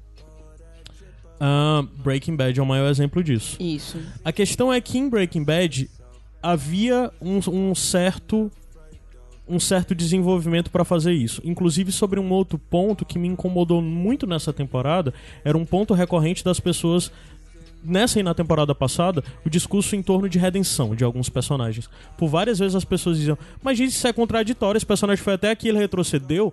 E eu sempre via de, às vezes eu até concordava com isso, às vezes eu participava, às vezes eu discordava, mas eu sempre tive na cabeça, mas gente, a vida é um pouco isso. Tipo, uhum. ninguém é linear. A gente não continua num canto e não quer dizer que vai recair, que nós nos transformamos, nossos valores se transformaram e nos tornamos pessoas diferentes. E o Jamie é a maior exemplificação disso. Mas, assim, o que eu quero dizer é que meu maior problema com a série, especificamente agora com o D&D, não é eles terem mudado, não é nada, é porque eles privilegiaram Primeiro, foi a ideia deles de terem reduzido a série para só 13 episódios nessas duas últimas temporadas. Eu acho isso um erro. A série precisava de mais episódios. Isso. E um outro ponto que me incomoda muito é que eles passaram a esconder tudo. E eles passaram a esconder informações da, dos sets. Ótimo. A gente não sabia o que estava acontecendo, a gente não sabia como nos episódios anteriores. A gente já sabia de cenas, de quem tava, quem não tava. Isso era legal, ao mesmo tempo que não uhum. era tanto. Nesse eles conseguiram trancar muito bem. Mas só que eles trancaram também. Uh, os desfechos. Eles passaram a abrir mão de desenvolvimentos. A série se tornou menos expositiva, principalmente nessa temporada. A série, em alguns momentos, já foi bem expositiva. Nessa temporada, eu não acredito que ela tenha sido. Inclusive, é algo que faz um callback ao que acontece no. Uh, segundo episódio, que é o episódio de despedidas pré longa noite, uhum. que por muitas vezes os personagens estão juntos e eles trocam poucas palavras, que é um, um, episódio escrito pelo Brian Cogman. E o Brian Cogman diz que por várias vezes havia grandes diálogos, como por exemplo a Sansa e o Theon, que eles falavam sobre o que eles tiveram vivido juntos e como aquela relação deles era marcada por aquilo, e eles iam conversar sobre o Hansen. E diz que havia um, outros momentos que havia diálogo entre esses personagens de dizer um pro outro que tinha acontecido. Eles decidiram por não ter isso e ter algo mais silencioso, demonstrar uma relação afetuosa sem ser expositiva. É uma decisão narrativa, ok. A questão é que a temporada inteira foi um pouco assim. Foi. E com isso, todos os desenvolvimentos do personagem, todos os caminhos dos personagens ficou omitido pra gente mesmo espectador. Eles ac acabaram decidindo mostrar menos para que tal hora, quando aquilo acontecesse, fosse impactante. A série acabou se apegando muito à ideia do impacto. E agora, a essa altura, eu não preciso ser impactado. Para mim, a série não é sobre os grandes acontecimentos. Para mim, a série é sobre esses personagens. Eu quero acompanhar esses personagens. Eu quero acreditar nessas mudanças desses personagens. Sim, há coisas que justificam o que o Jamie fez Uhum. e sim há coisas que justificam o que a Daenerys fez. Isso tá lá desde a primeira temporada. A questão é que por muitas vezes eles ficam nessa brincadeira de querer nos enganar, de querer mudar o ponto de perspectiva. Novamente, é como eu já falei até no episódio passado, é diferente de o Ned Stark morrer ou do casamento vermelho. Em nenhum momento houve uma promessa de que isso não poderia acontecer nós, espectadores, não acreditávamos que isso iria acontecer por uma forma como nós lidamos com esse tipo de conteúdo. A série não, por várias vezes ele procurou nos manipular para desacreditar numa coisa para logo em seguida ela mostrar. E como as regras do mundo são subvertidas, como a gente disse, tem episódios que os dragões são hiper mega poderosos e tem episódios que os dragões não são tão poderosos. Aí já entra na questão, como por exemplo nas batalhas. O Martin nunca foi bom de mostrar batalhas. E ele nunca procurou mostrar essas batalhas por várias vezes a gente vê batalhas observadas de longe, elas não são narradas em detalhes o que acontece pra gente. O Martin não é, por exemplo, um, um Bernard Cornwell, que é muito conhecido por ser muito bom em narrar batalhas. O Martin não é, o Martin é muito bom em narrar, em descrever comidas. Ele passa páginas fazendo isso. É Até chato às vezes. Mas ah, o que eu quero dizer é que o Martin, quando não descreve uma batalha, ou ele não dá ênfase pra uma batalha ela é facilmente resolvida, existe uma justificativa narrativa para aquilo. Como, por exemplo, batalhas do hobby ah, e de longe a Kathleen tá obs- observando de cima de um grande campo, de um, de um grande morro. Ela não sabe o que tá acontecendo lá embaixo porque não tem como ela ver. Não existe capítulos do hobby, de ponto de vista do hobby, só tem da Kathleen. Então a gente só sabe da batalha pela Kathleen. Existe uma justificativa para isso. Isso muitas vezes limita o livro. Coisa que a série não tinha. A série possibilitou que a gente tivesse pontos de vista de personagens que nós não tínhamos de livro e foi sensacional. Como a gente tem um desenvolvimento muito maior de personagens como a Marguerite, é, como o Sandor, o Cão de Caça, como a Olena, vários desses personagens a gente não pode ter, não conseguiu ver tanto desenvolvimento deles como tem na série. A série tem muitos méritos nisso, com certeza. E, e a série tem diálogos memoráveis que não são diálogos do Marte, também dá pra falar. Eu sempre falo, o do Chaos e Zalera, do Mindinho, que é genial, que é a melhor coisa. Se você quiser entender quem é o Mindinho, veja esse diálogo do, do Mindinho com Varys e dele falando sobre o caos. Isso define o Mindinho pra mim. E é algo que não foi feito pelo Marte. Não é um diálogo produzido pelo Marte. Ok, dito tudo isso, meu maior problema com a série é com essa brincadeira de, de eles estão se fingindo de ilusionista no decorrer desses últimos episódios. Que eles estão querendo distrair a gente pra nos causar impacto. Eu preferia muito mais ter visto a Daenerys, a Daenerys mais nessas últimas temporadas ter momentos onde ficava mais óbvio que isso. Novamente, houveram muitos, muitos. E por muitas vezes a gente duvidou de não, ela só tá falando isso porque os caras são inimigos e tal. Mas mesmo assim eu gostaria que houvesse uma construção maior, que houvesse uma maior perspectiva da gente estar algo próximo do que a Daenerys pensa, do que a Daenerys sente, e não tá observando tão distante. No começo a gente conseguia ter isso nas primeiras temporadas, e agora não tem mais. É- E no final das contas, toda essa coisa de o, o, o, o, o que é importante é o prestige, né? Como o do truque do ilusionista. É o final e não o meio. O maior, meu maior. Pronto, é exatamente isso. Meu maior problema com essa temporada é que o que é mais importante é o desfecho final e não o meio, não como se chegou até lá. E com isso, tudo é facilmente justificável. Ah, o Rei da Noite, como é que ele vai morrer? Ele morre disso, porque o importante era que acontecesse essa coisa e o Rei da Noite morresse. Ele vai morrer de uma forma simples. Ah, batalha em Porto Real. Ah, existia essa grande ameaça, mas só que essa grande ameaça não é importante. O importante é o que a Daenerys vai fazer. Então vamos superar todas essas defesas que Porto Reais Porto Real tem pra entregar a Daenerys fazendo isso. E, e com isso fica muita coisa fica perdida, sabe? Talvez mais episódios resolveriam isso. Talvez Ó, só isso sobre, resolvesse. Sobre o Jamie, eu, eu tenho até uma opinião, assim, né? Não tão polêmica em relação ao que aconteceu com ele. Eu vejo uma diferença entre o que aconteceu com ele e o que aconteceu com a Daenerys. O do Jamie, eu não achei incoerente. Eu só achei é, decepcionante. Eu Não sei se vocês me entendem. Pra mim não teve nenhuma incoerência ali. Uhum. Ele sempre mostra Cersei, às vezes quando a gente, né, ama Sim. e tudo, e, e tem toda aquela É, ele fala, não se escolhe quem se ama. Pra mim não foi incoerente de jeito nenhum. O que eu achei foi decepcionante. Tipo assim, poxa, e isso acontece na vida. Você foi tão longe pra voltar pra isso, É. entendeu? Voltar pra ela e. Foi mais decepcionante. até vocês falaram aqui, e o cara já em conversa comigo, né, em off, falou da história da Brienne tá chorando ali. Não é, eu não vi ali uma, uma mulherzinha chorando pelo homem amado, não. Eu vi o que eu tô querendo dizer, o que eu senti naquela hora. Eu fiquei, poxa, cara, tava indo tão bem, hum. você tá dando espaço para trás, entendeu? Uhum. É, o Jamie, no geral, não me incomoda tudo isso. Pronto, então para mim não foi incoerente o que aconteceu com o Jamie. Foi só poxa, que pena. É. Tava indo tão bem, né? Já tinha. A gente super vibrou com ele se desapegando da irmã, indo lá, juntar com os nortenhos e tal. para fazer aquilo ali. para mim foi mais uma uhum. decepção, né? Do que achar incoerente. Eu não achei incoerente. O lance da Daenerys. Não, peraí, Daenerys, antes eu só quero ah, tá. incluir as coisas aqui do Jaime pra gente fechar. Falando sobre tudo isso de desapego, uhum. que eu realmente acredito, talvez eu não transpareça, mas eu, eu realmente me vejo bem desapegado dos livros. E uma coisa que tem que ser falado é considerar personagens como personagens diferentes. Considerando isso, o Jamie, principalmente o Jamie dos livros, a gente tem um certo romance ao observá-lo, né? uhum. né? Então, ignorando a base do Jamie dos livros, analisando o Jamie da série, né? Existem algumas coisas muito marcantes. No episódio 3 da quinta temporada, quando o Jamie tá com a Brienne, naquela cena linda, linda, linda do Nikolai, que devia ter rendido para ele algum prêmio, quando eles estão na, na, na banheira, né? 5 da terceira temporada, quer dizer, né? É, exato, episódio 5 da terceira temporada. Quando eles estão em Harrenhal, naquela banheira lá, Uh, e, ela, e, e, ele tá contando, é uma cena bem longa, ele tá contando tudo que, tá, que aconteceu no, na morte do rei louco, né? uhum. né? Porque ele matou o rei e tudo mais. E tem a frase específica que o Jamie fala: Se seu precioso Henley mandasse matar seu próprio pai, cruzar os braços diante de milhares de homens, mulheres e crianças em chamas, você teria o feito? Você manteria seu juramento?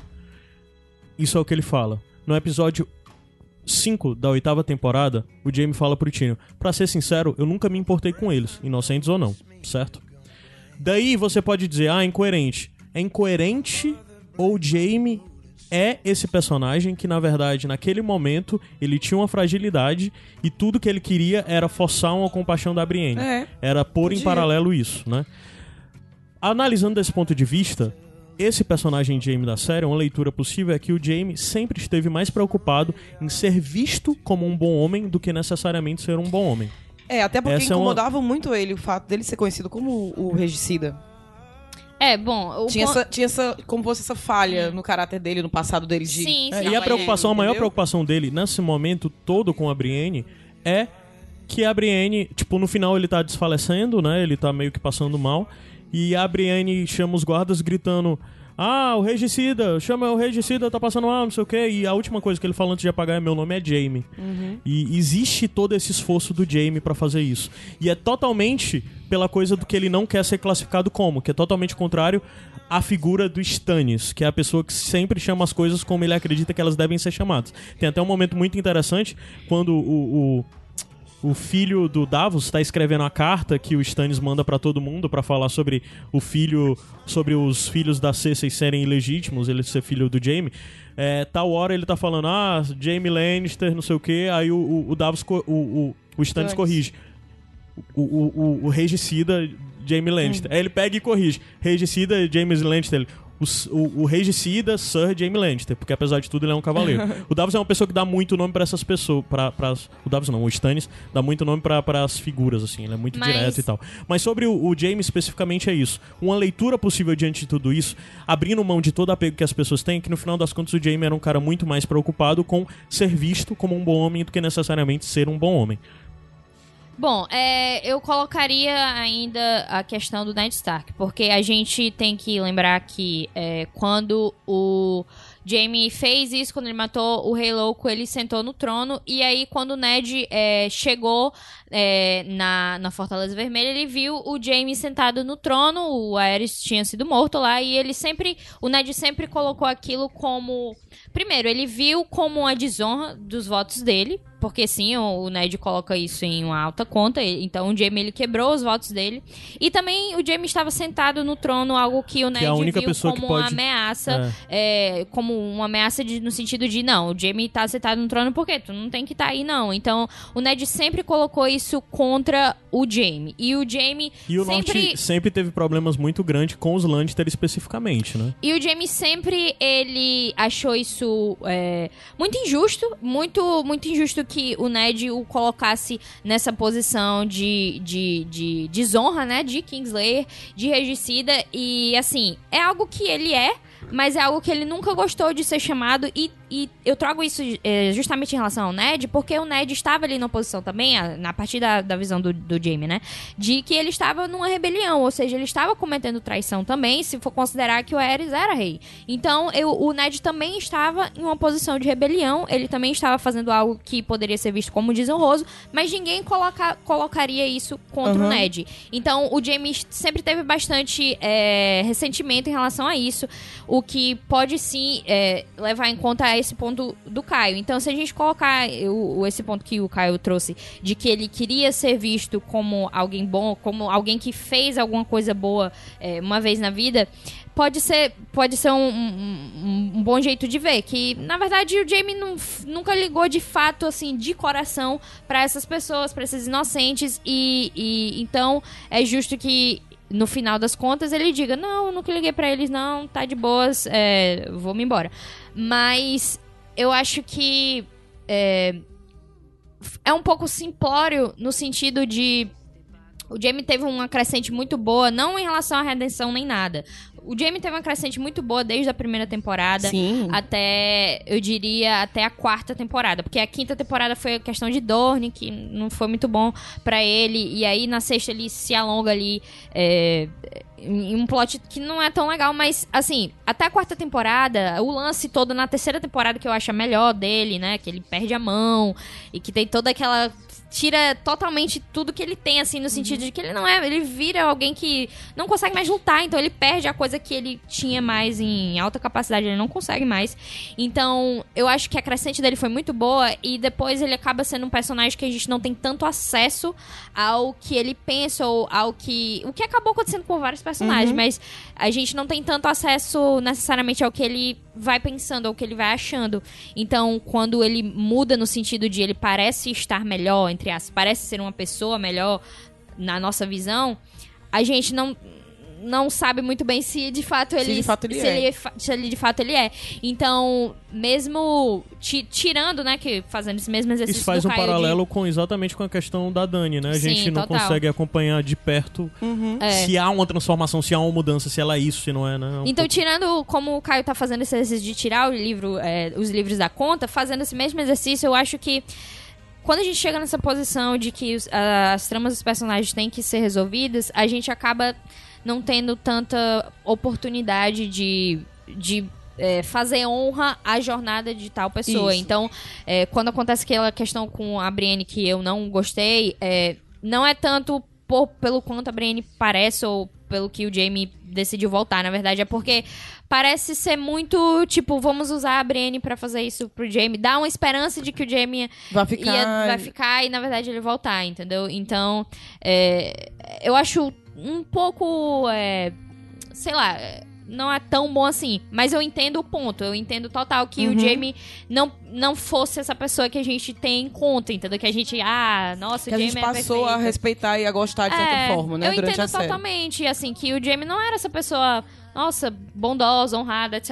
Isso completamente eu entendo, assim, a gente tem essa noção de que o Jamie, ah, o Jamie é um dos meus favoritos. Porque a, a jornada dele É, é a jornada muito dele é muito interessante. Né? É isso que eu digo. É mais uma decepção, porque tem uma jornada tão bacana pra voltar, e se você entendeu? pensar, tipo, e, inclusive, é uma autocrítica que eu falo como fã a mim, não fã de forma individual, mas a grande massa Uhum. de fã, é que sim, há muita coisa de, de expectativas feridas Sim. e as pessoas reagem dessa forma. Isso não quer dizer que eles estão imunes a isso. Eles estão fazendo a obra, eles têm que Exatamente. lidar Não, com essas claro. É. coisas. Isso. Mas, claro, claro, eu reconheço, existe sim muito muita expectativa ferida, né? Tem muita gente chateada com muitas coisas, inclusive eu, chateado com muitas coisas. É. Mas basicamente é, tu esperou isso porque quis, problema teu. No Aham, final das contas é, é, isso. Mas exatamente. isso não quer dizer que eu não posso estar insatisfeito e Sim. não posso publicamente falar o que eu Isso. quiser, assim, né? Pois é, eu fiquei. Assim, eu só acho só chateada. um, um parêntese assim muito Sim. rápido. Me preocupa muito também porque às vezes eu fico eu fico pondo tudo em, em paralelo, né? E me faz muito ter medo de estar tá participando de algo meio tóxico, né? Que fandom se torna algo muito tóxico. Eu lembro muito de cara de ao pensar isso, associar o que o Ryan Johnson passou com o segundo episódio agora da terceira trilogia, o filme 8, né? É. Ryan Johnson, o Bob foi destruído, quando na verdade eu adoro aquele filme. Não, eu também. E assim, a gente faz adoro as decisões dele. A gente faz crítica ao D&D e só que tem pessoas fazendo esse tipo de assédio a eles, o que Tem. a gente Mas não só que o D&D, diferente do, do Ryan Johnson, eles sabem como lidar com isso. Que o lidar com deles com isso é vocês não me tocam. O D&D, eles são intocáveis. Eles são pessoas... Eu não tô falando isso no sentido Uhum. de vista bobo, mas não, eles não têm presença em rede social, eles dão pouquíssimas entrevistas, eles não são... Procuram explorar a figura pública dele de ser presente. O Ryan Johnson é um cara totalmente acessível, tá nas redes sociais, tá no Twitter, ele fica respondendo, ele procura conversar, dá muita entrevista. E ele é um cara que sofreu muito com isso. Muito, muito, muito. É, é impressionante como a negada atacou o Pob, sabe? E o D&D os caras estão muito de boa, sabe? Inclusive a coisa de, de ter lá o, o- a petição pra refazerem a oitava temporada, que eu acho que pra grande maioria das pessoas é uma piada, né? Se você não sabe, tá rolando uma petição é, online para as pessoas refazerem a oitava temporada Eu de acho, Game vai of ser Thrones. maravilhoso. É. Eu até me pergunto se a Ana Maria Braga já assinou essa petição. Eu acho.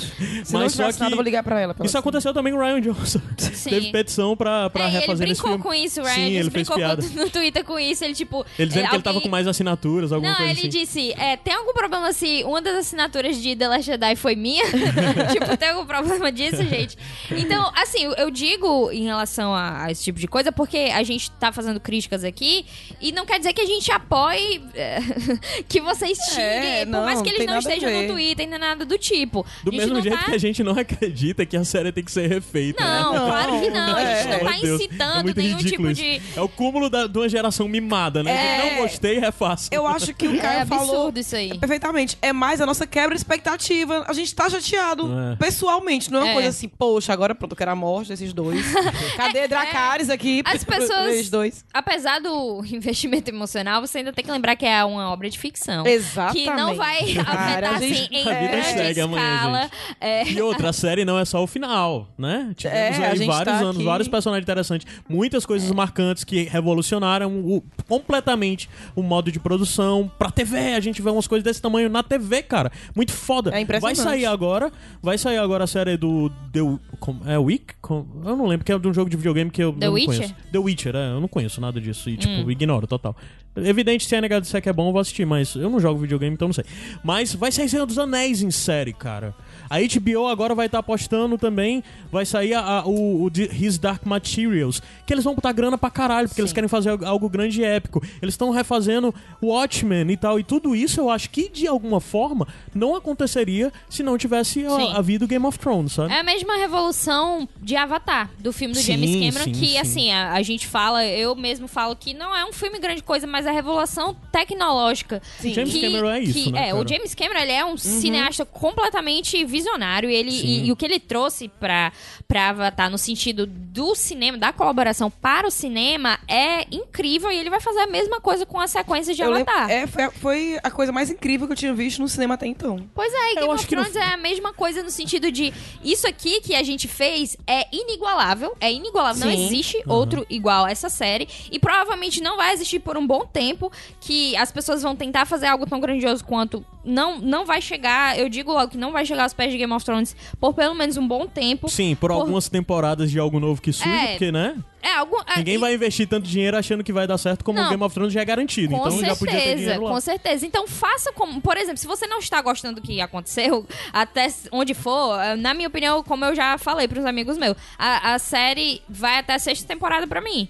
E tá de boa. Tipo, sétima e oitava, eu só ignoro, cara. Você não gostou? Gente, ignora, eu vou é dar um sério. ótimo exemplo pra isso. Porque eu, eu faço total paralelo com como D&D provavelmente vão ser vistos por boa parte da base de fãs. É o Jorge Lucas, cara. Que assim, Jorge Lucas cagou o pau, a, a segunda trilogia, todos aqueles absurdos de como ele desvencilhou. Mas, meu irmão, foi esse porra que fez tudo isso. Foi esse cara que revolucionou a forma como nós é, como nós absorvemos entretenimento. Blockbuster praticamente foi Star Wars que inventou. É, Jorge Lucas a gente tá no momento agora. Fizeram isso juntos, Sim, a gente eles. tá no momento agora que vai ter o encerramento da terceira trilogia. E caralho, a terceira trilogia de Star Wars e não é grande como já foi. De fato não é. Mas não é grande como já foi, porque tem coisas muito maiores hoje em dia Isso. que não existiriam sem aquela base. Então, de Exatamente. certa forma, eu digo, sem sombra de dúvidas, que o Jorge Lucas é um puta visionário. Ele cometeu erros nesse caminho de decisões em questão de roteiro, do que ele escolheu. ignoro aquela- Mas é a mesma Total. coisa. Dito isso, eu acho que no final das contas a gente pode dizer mesmo sobre o D&D. Eles são um puta visionário, Total. que apostaram muito e conseguiram uma pequena Sim. revolução no meio de tudo isso. É, o trabalho do Jorge Lucas pra trazer o primeiro Star Wars, é, quem não conhece a história, é, é, tem até um podcast que é em inglês que tá fazendo essa, essa- esse caminho, que é Blockbuster, né? O nome do podcast é esse, Blockbuster. Que está contando, tipo, cara, o Jorge Lucas investiu dinheiro próprio, ninguém acreditava nele, nem a equipe acreditava nele, nem os atores, nem o estúdio. Tipo, Ele é, abriu mão de grana, de receber dinheiro pra dizer, ok, mas os roy- o, o- o direito de imagem sobre é meu, né? Que é algo que todo mundo perde. E ele prendeu por muito tempo isso. Então, basicamente, ele disse: Eu vou ganhar dinheiro com Star Wars de uma forma indireta. Quem que naquela época acreditava? Fazendo boneco, licenciando e tudo Pois mais. Ele é. enxergou isso, ele reinventou essa forma. É uma de- visão, é uma visão que, que a- as pessoas que, por exemplo, quem a gente chama de visionário é porque tem um entendimento de que o que eles estão fazendo não é algo pequeno ali, é algo que Não. vai revolucionar o que quer que seja tal produto. Então, da mesma forma com, com o D&D, eles fizeram Game of Thrones e se você voltar lá pra primeira temporada, é algo que você, pô, bacana, bem massa isso aí, muito massa mesmo. E a série, só que a série foi se tornando algo cada vez maior. Então, o, o, o- se você gosta ou não, é, é inquestionável que a série só cresceu, Sim. só cresceu, só cresceu, Sim, trouxe um nível de um nível cinematográfico pra TV. Se a gente vê, vê hoje em dia atores que não faziam TV de forma alguma estão fazendo TV Isso. e a gente não pode negar a participação de Game of Thrones nisso, porque Cara, vai ter agora, vai ter agora o spin-off que já tá sendo produzido, inclusive, que tá com o nome de como é o nome, hein? Tu lembra? Da atriz? Não, não, o spin-off tu já tem o Não, nome que é é Bloom um Moon, nome- é um nome de Bloody produção. Moon. Blo- é, o nome de Blood produção Moon. que ele está sendo É, chamado é Blood Blood Moon. Que antes o pessoal atribuiu o nome como Long Night, né? E agora É. tá o nome Blood Moon. E a, a Rachel... A Rachel não, como é o nome? Naomi? Watts. A, a, a Naomi Watts tá na série, tem um papel na série. Ela é, é, e é um- uma atriz de cinema, né? Sim. Então, e no várias decorrer de todos os anos, vários, at vários at eu lembro de várias pessoas que disseram eu gostaria muito de participar de Game of Thrones. Tipo, a Charlize Theron falou isso, que adoraria participar de Game of Thrones em algum momento, sabe? E é você muito vê o reflexo disso isso. também no inverso, né? Os muitos atores de Game of Thrones estão aí bombando nos cinemas agora. Atores É? que até então eram desconhecidos. Pois é. O, o- tem agora o provavelmente vai tá vai entrar pro MCU, né? O, o Richard, como é o nome dele? O Robbie. Richard Maiden. O Richard Maiden vai entrar pro Eternos, né? Talvez. A galera É, tá não, cogitando. esse é, o novo X-Men vai, fo- vai focar na personagem da Sophie Turner. A Surf, É, né? E, e tem o que nunca vai sair dos novos mutantes lá, que tem a, a Maisie Williams. É. que ninguém Pois acredita é, que vai ser é lançado. O filme tá todo grande. gravado, tá todo pronto, mas As pessoas que também não lançado. entendem. Quando você critica tal coisa, a gente não tá jogando fora É. tudo que os caras fizeram. É, eu acho que né? eu acho que acho que a gente também peca em não ter esses momentos de como a gente tá fazendo agora Mas, de dizer, é, mas por de quê? deixar claro é gravado que é, no, É, no não, auge gente, da Mas vocês, quando vocês gravaram os Sete Reinos das outras temporadas, vocês falavam sobre as coisas boas dessas temporadas, não? É, A gente é agora, pra trazer em todo episódio. Não, gente, mas lembra da terceira temporada quando isso Aqui tem aconteceu? Isso, isso informação. aqui? Não, eu acho que é, eu entendo. a gente as pessoas conseguiu ter re- um ótimo momento agora de disclaimer Não, sobre a é, posição a do gente D- nossa fica- visão sobre o D&D. A gente ficar trazendo sempre Era uma hora que ia ter esse episódio, houve que- algum, algum momento bom na série. Eu acho que nesse momento agora hum, não é, É, tanta gente. questão. Quando a gente é, terminar a série, a gente provavelmente vai ter um momento Aí vai que a gente analisar vai o gravar todo. que Vai, é, sim, sim. com É, certeza. você tem que entender que a gente tá analisando aqui essa temporada. E ninguém aqui é profissional, escolhas- também exa- vale dizer. Ah, não é. exatamente, A né? gente não. Profissional em quê? Tu, tu é editora de site, Eu faço tu uma piada sabe? tão paia, mas Tu eu me cuida segurei. o- o- Profissional. Bom, não, é, você é profissional. eu sou profissional mesmo, então é isso. Eu não, pô, eu É sou produtor de isso. conteúdo que... Eu vim só passear. Eu sou produtor, produtor de mídia, muito mais do que visitar. produtor de conteúdo.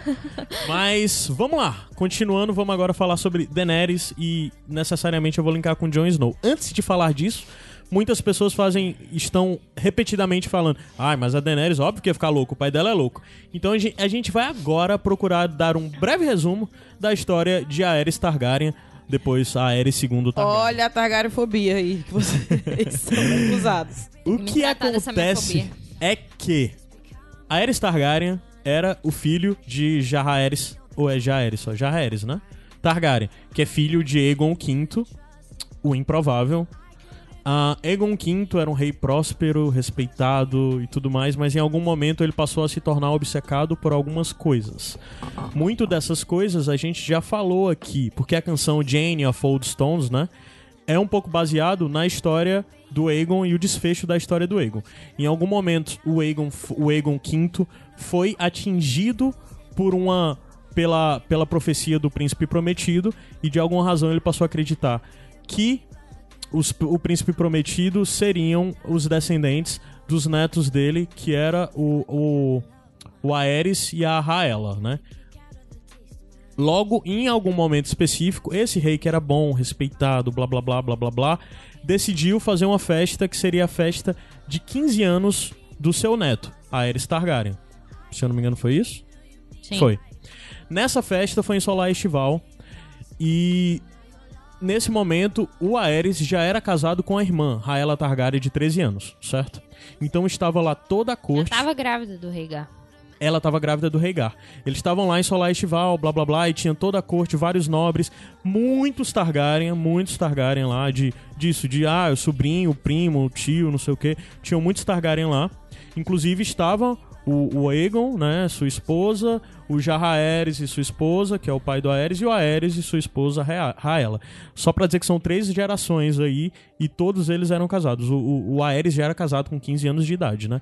E muito porque havia essa crença na profecia de que o príncipe prometido viria da linhagem deles, né?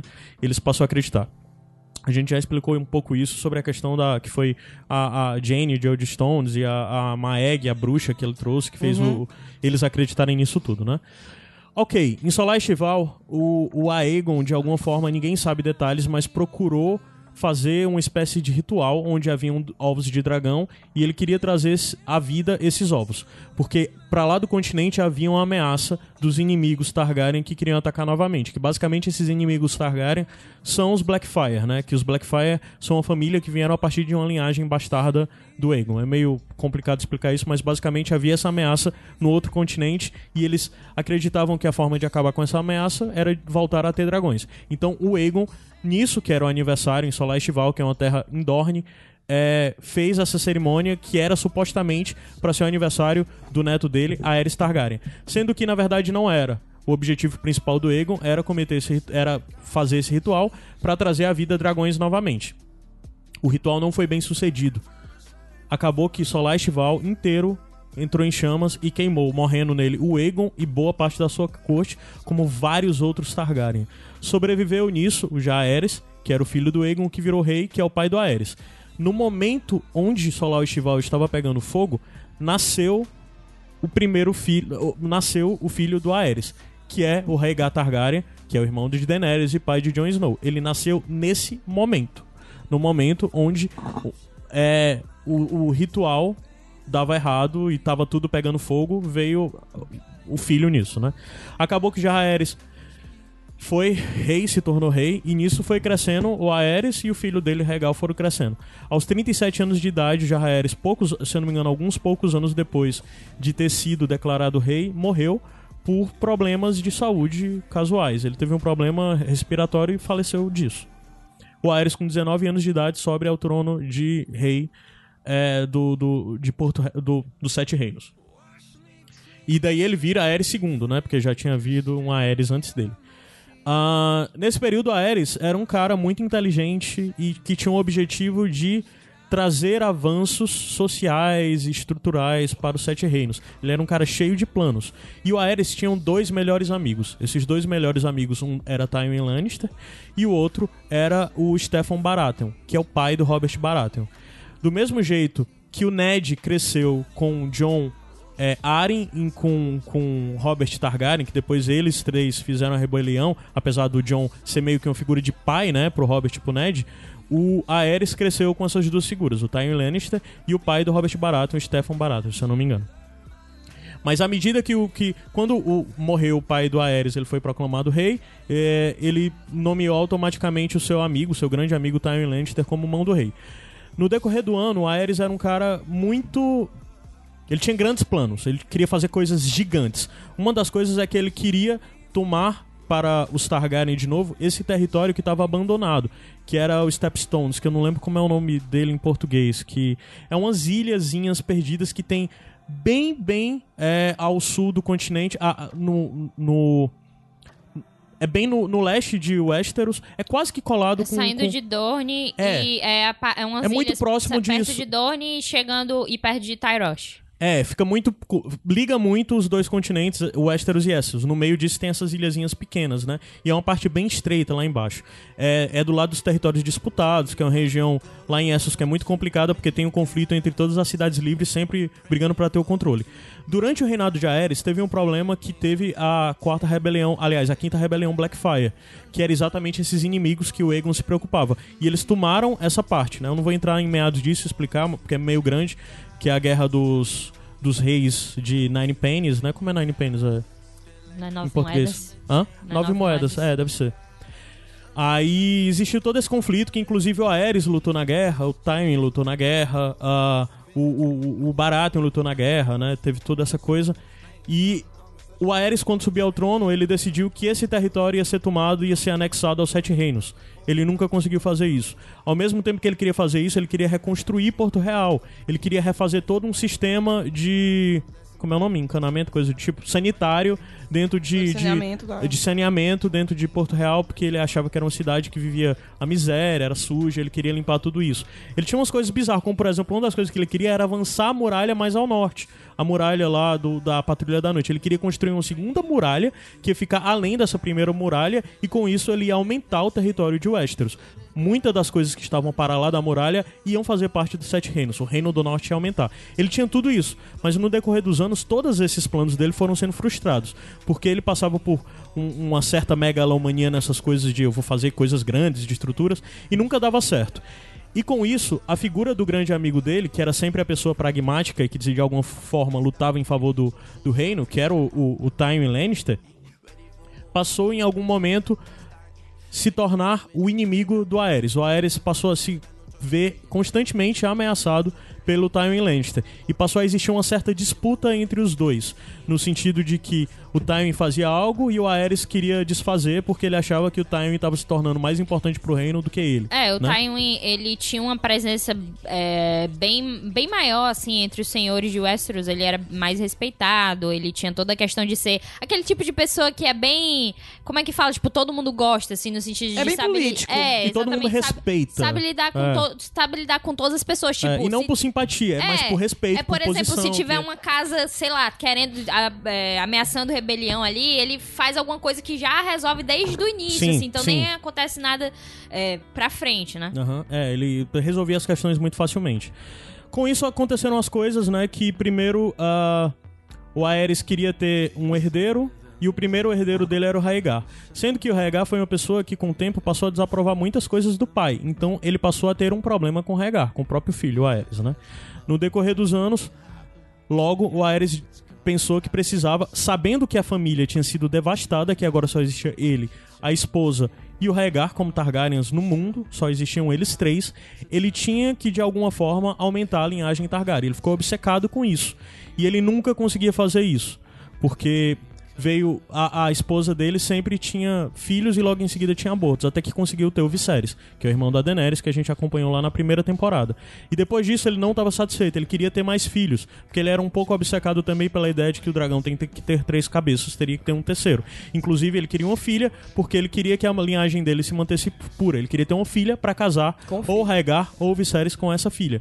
Daí o Rhaegar veio com, com- por questões políticas houve a coisa do Rhaegar se casar com uma Martel que ele sempre foi contra ele sempre se negou a coisa de que eh, por exemplo, ele não conseguia ficar próximo dos netos, os primeiros filhos da Rhaegar, porque ele considerava que eles eram sujos e fediam como os Martel, Martel Como né? os Dornenses. É, como os Dornenses. É, é, ele mandou, na verdade, o Stefan, né, ir atrás de uma. Sim, o Stefan, que é o sangue- amigo dele de infância, É, o que era o Baratheon, Lord né? Baratheon. Mandou ele ir atrás de alguém do sangue da, Valíria, da- né? de De Valíria, Valíria. lá em Essos, só que deu tudo errado. O Stefan morreu nisso, né? É, ele foi. O engraçado é que isso também determina necessariamente a relação do Robert com o trono, né? Porque o Stefan, que era o pai do Robert, do Stannis e do Henry, pegou essa missão que foi dada pelo rei, ele era o senhor, não tinha necessariamente que ser ele. Ele foi pro outro lado pra pegar isso. E na volta disso, que ele não conseguiu encontrar ninguém, deu tudo errado lá, na volta disso, os três filhos estavam na sacada observando o pai voltar pra casa, houve uma tempestade gigante que é, naufragou, naufragou o navio do Stefan, né? Ou seja, o Tywin, que era o grande amigo dele, ele não confiava mais, e o Stefan, que era outra pessoa que ele confiava, acabou morrendo, deixando os filhos. Logo, Robert virou é, Lorde de, de Ponta da Tempestade. Ponta Tempestade. E os Baratheon sempre reprovaram essa missão, e os filhos sempre guardaram um certo mágoa do Aerys por ter passado essa missão pro pai deles, né? Ok. A questão é que, por muitas vezes querer resolver coisas, o Aerys tomava a frente do Tywin e não obedecia às recomendações dele. E daí ve- veio um grande problema que existia uma casa, uma casa, uma das casas ancestrais ali da área da, da coroa, né, das terras da coroa, que em um momento queriam algumas coisas, eu não lembro muito bem, mas de alguma forma, em resumo, eles queriam ter uma autonomia política como o Dorne tem. E o Aerys acabou sendo capturado por essas pessoas e passou seis meses como prisioneiro dessas pessoas. Ele passou seis meses preso, literalmente. Ele e, se eu não me engano, a esposa. E nesse tempo ele era preso sem nenhum luxo. Ele não era um preso de luxo. Ele tinha que. Ele era preso e tinha que se alimentar de ratos e coisas do tipo, né? Até que, depois de muito tempo, o Tywin conseguiu resgatar o pai. Inclusive, ele sempre acreditou que a prisão dele foi uma conspiração do Tywin e do Rhaegar, o próprio filho, para que ele saísse de cena e que eles conseguissem tocar o reino sem ele junto. Depois de muito tempo, seis meses se passaram ele preso. Isso é algo meio que sem precedentes. É, não sei muito bem analisar porque não sei tem muita informação, mas talvez o reino tivesse condições maior de mais rapidamente liberar um rei que estava preso, né? E era de uma casa, não era uma das sete grandes casas, mas era uma casa rica, mas não tanto. Mesmo assim, ele se tornou preso, houve cercos. Isso é até algo que é interessante de falar de como no mundo do macho como é que as coisas é. Vai ter conflito entre casas, as pessoas estão dentro de seus castelos e passam seis meses cercadas de exército e continuam lá de boas dentro de castelos, sabe? Você está dentro do seu castelo, você está protegido. Na série isso não acontece tanto, né? Os castelos, os muros facilmente são sobrepujados, né? Quando Aerys foi liberto disso, que foi liberto até por um ato muito heróico do Baristan Selmy, né, que é o cavaleiro principal, que o Baristan Selmy basicamente eles iam fazer as coisas, eles iam invadir, iam derrubar as muralhas, o Tywin e o Baristan Selmy não, me deu uma oportunidade. Porque nessas coisas, o, a- o que o Tywin queria fazer, e inclusive provavelmente matar o, o Aerys, né? E o Tywin já tava dizendo que ele morra, nós temos um rei melhor. Isso era algo que todo mundo falava, que o rei melhor era o Rhaegar, né? Mas acabou que o Baristan, que na época ainda não era da Guarda Real, se ofereceu pra tomar essa, essa missão solo. E o Baristan se tornou histórico, porque além dele ter matado o último Blackfire na rebelião que houve anterior- anteriormente, nesse momento, ele sozinho decidiu que ia libertar o rei. Ele escalou os muros desse castelo específico, que eu não lembro, dessa fortaleza específica. Ele sozinho escalou, invadiu e conseguiu libertar o rei lá de dentro, atacando de dentro, abrindo os portões para depois os exércitos tomarem. E o Baristan logo depois foi coroado como. Foi coroado, não, foi consagrado membro da Guarda Real. E fodão. Aliás, eu acho que ele já era membro da Guarda Real agora. Não lembro, whatever. Isso não é tão importante. Ok, depois disso, tudo passou a dar errado. Porque esse tempo preso na prisão por seis meses, o Aerys já tinha se tornado um homem quebrado. Ele já tinha saído e ele era paranoico. Ele não confiava em mais ninguém. Todo mundo ele achava que estava procurando perseguir ele- ele. Até que ele teve um momento de rompimento com o Tywin, que foi por causa da Joanna Lannister. Que o- já existia a Joanna Lannister lá no, no- na, na área, né, e tal. E o, o momento que o Tywin se desligou do reino foi porque o- a Joanna é prima do, do Tywin, a Joanna era Lannister mesmo, prima do Tywin. Eles se reencontraram anos depois porque ela era uma das, das serviçais da rainha, né? Serviçais não, é uma das mulheres que acompanha Das a rainha. Das, é, das mulheres nobres Das que acompanham a amas, rainha. O, o Tywin se apaixonou por ela, Dama de E- companhia, nome que dá, né? doma de companhia. O Tywin se apaixonou por ela e decidiram casar. Sendo que o Aerys já odiava o Tywin, já existia essa relação tensa entre eles. E ele olhava pra Joana e via a Joana como uma mulher linda, é, fértil e tudo mais, porque ele- a esposa dele ele já acreditava que não era mais fértil. Ela já tinha muitos problemas de saúde, tinha muitos abortos seguidos. E ele passou a desejar a Joana, o Aerys Targaryen. Mas acabou que, na verdade, ele não ia ter a Joana, porque Tywin e a Joana já ti- tinham uma história de amor, blá blá blá. Tywin abdicou a mão do rei em um determinado momento, não lembro qual, foi-se embora. E e o Aerys passou a ser cercado por pessoas que cada vez mais não tem ninguém que o enfrentasse, que é, as pessoas que estavam ao redor dele, todas na verdade incentivavam todas essas paranoias dele. E ele foi ficando cada vez mais paranoico, várias coisas no reino foram dando errado, quanto mais ele procurava corrigir, mais coisas erradas aconteceram. Em resumo, foram 20 anos de construção de um personagem que se tornou o Rei Louco né? Na verdade, ele foi. Ele, ele, ele foi rei por mais de 20 anos, se eu não me engano. O né? título de, de rei louco foi colocado quando? Ele estava nesse. Quando ele voltou desse sequestro, quando a posição dele já era de desconfiança geral, total, ele não confiava mais em ninguém. E quando aquilo que, que vem na mente dos Targaryen de eu queria fazer com que é, dragões existissem novamente por causa de, da, da revolta em Essos. E aí ele estava pedindo para os alquimistas dele é, dar um jeito de fazer os ovos chocarem. Sim. Só que não tinha como fazer isso. Então esses alquimistas só produziram o que a gente conhece como fogo vivo, né? E, a, e aí essa, essas as punições que ele dava para as pessoas que ele via como traidores não deixou de ser tirar, cortar a cabeça e começou a ser queimar as pessoas. Algo com que, que ele fazia começou a fazer frequentemente e, e de uma forma que ele gostava disso, que mostrava que ele gostava disso. Então a partir do momento que ele começou a fazer isso foi quando ele recebeu o título de Rei Louco. Então, não, todas essas coisas que o Caio falou não não colocava como Rei Louco. Não. Mas sim é, o que ele se tornou depois de tudo isso e ele começou a fazer essas barbaridades. E aí ele era o rei, ele virou o Rei Louco. Sim. E além disso, o próprio filho dele era uma ameaça. Existe. É, é de grande conhecimento que houve em algum momento que isso é algo que se liga muito, inclusive, com a história de Stark, que foi o momento do primeiro encontro, que foi um torneio em Harrenhal, que foi feito é, a partir do, do, do, se eu não me engano, foi feito por causa da proclamação do Jaime à, à, Guarda Real depois. Que uma das coisas dele proclamar o Jaime pra Guarda Real foi como uma forma de cutucar o timing, né? Uhum. Uh, e lá nesse momento, o torneio de Harrenhal, na verdade, era uma desculpa dos senhores que tinham se reunido de forma escondida para ter um conselho sobre o reino sem o Aerys participando. Ou seja, ele de fato estava sendo traído. E o próprio filho estava junto com o e os outros, liderando essa iniciativa para que uh, houvesse uma alternativa ao trono, já porque eles começaram a considerar o Aerys. E tudo isso foi levando o Aerys a ficar pior, pior, pior, pior, pior, pior. Aquele cara que era um promissor rei e tudo mais passou por essa jornada que é muito longa, eu passo, procurei resumir aqui, né? Mas de certa forma hoje houve uma enorme construção e ele de fato se tornou louco porque ele era uma pessoa que escutava vozes, ele era paranoico, ele não controlava mais o reino, havia, um grande descaso. Quando teve o problema que levou para rebelião, a rebelião do Robert, né, a rebelião Baratheon, foi porque a Liana havia sido sequestrada, o irmão do, do, Ned, que era cabeça quente pra caralho, chegou lá gritando de venha pra cá regar Targaryen que eu vou lhe matar.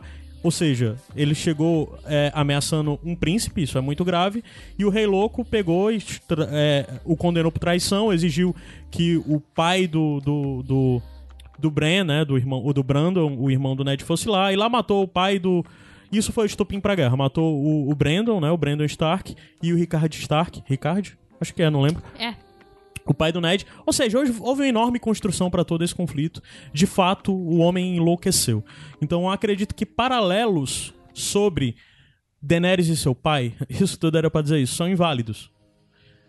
Paralelos entre Daenerys e Targaryens, de forma geral, e de como eles são criados desde o começo numa posição onde eles são superiores a todos os outros, de uma figura divina, o caralho ao, caralho ao quadro, blá blá, são válidas. Uhum. Mas não especificamente ligar ela à figura do pai. A figura do pai era de fato louco. Havia uma construção de décadas até ele se tornar isso.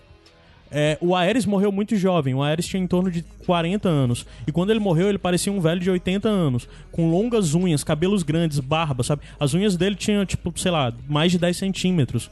Ele era um cara que não deixava ninguém tocar nele. Porque ele achava que qualquer pessoa que tocasse nele poderia estar procurando matá-lo. Nem ele se tocava. Ele era uma figura bizarra. Ele, o conselho foi refeito em torno dele com pessoas bizarras, com muito desses alquimistas, que eram as pessoas que faziam fogo vivo. Ele, em determinado momento, espalhou por toda a cidade fogo vivo, para que, se a rebelião acontecesse, ninguém poderia ter Porto Real, nem ele, nem mais ninguém. Ele iria destruir a cidade. Tanto que a gente viu no episódio passado, quando explode, a Daenerys, os dragões sobrevoando, explodindo as coisas lá, o, o Drogon tal hora sobe um fogo verde. Aquele fogo verde são dessas coisas de fogo verde que ainda estava espalhado pelo, pela cidade. Fogo vivo. Que as pessoas. É, fogo vivo. Que as pessoas nem sabiam que ainda existia, né? Resumindo, de forma geral, consegui esperar só porque eu queria explicar essa coisa e. sei lá. Não, mas foi interessante, deixa eu ver. O Corvo é um momento que cabe mais essas coisas. Esse episódio já tá mais longo do que era pra ser. Mas, ok. Vamos falar agora de John. John e Dani, primeiro de tudo. Existe um paralelo que dá pra s- muito ser feito entre os dois. Ah, o John e a Dani sempre foram criados como figuras destacadas do reino. Nenhum dos dois foi de fato impactado pelo reino, pelas questões ou mesmo pelas guerras. Eles estiveram imunes até essas últimas duas temporadas, né? Porque a Dany estava, a Dany estava em Merim. E analisar a Dany, aliás, a Dany em Essos. E, e você avaliar a, a- tudo da Dany em Essos, tu bateu aí, quase que tu desligou tudo, viu? Mas deu eu certo. senti um pouco. Eu, eita, mas. Ainda tá gravando, aí? tá. Mas isso da Danis Caramba, em que Merim, por muitas vezes a gente considerava simplesmente como chato ou como boring e tudo mais, porque ninguém se importava com aquelas Uhum. pessoas.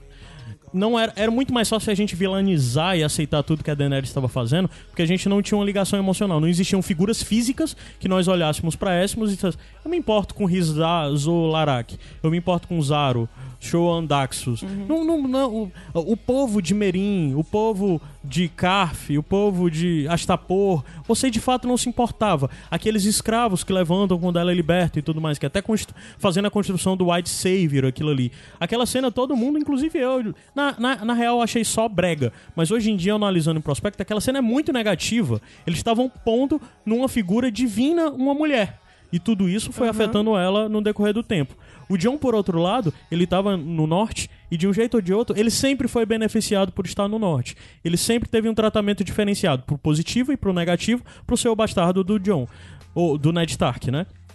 O tratamento que ele teve do, do, do Mormon, do velho urso, era muito em respeito disso. O modo como os outros o respeitavam ou desrespeitavam era por causa dessa posição dele. Ele sempre teve uma posição privilegiada.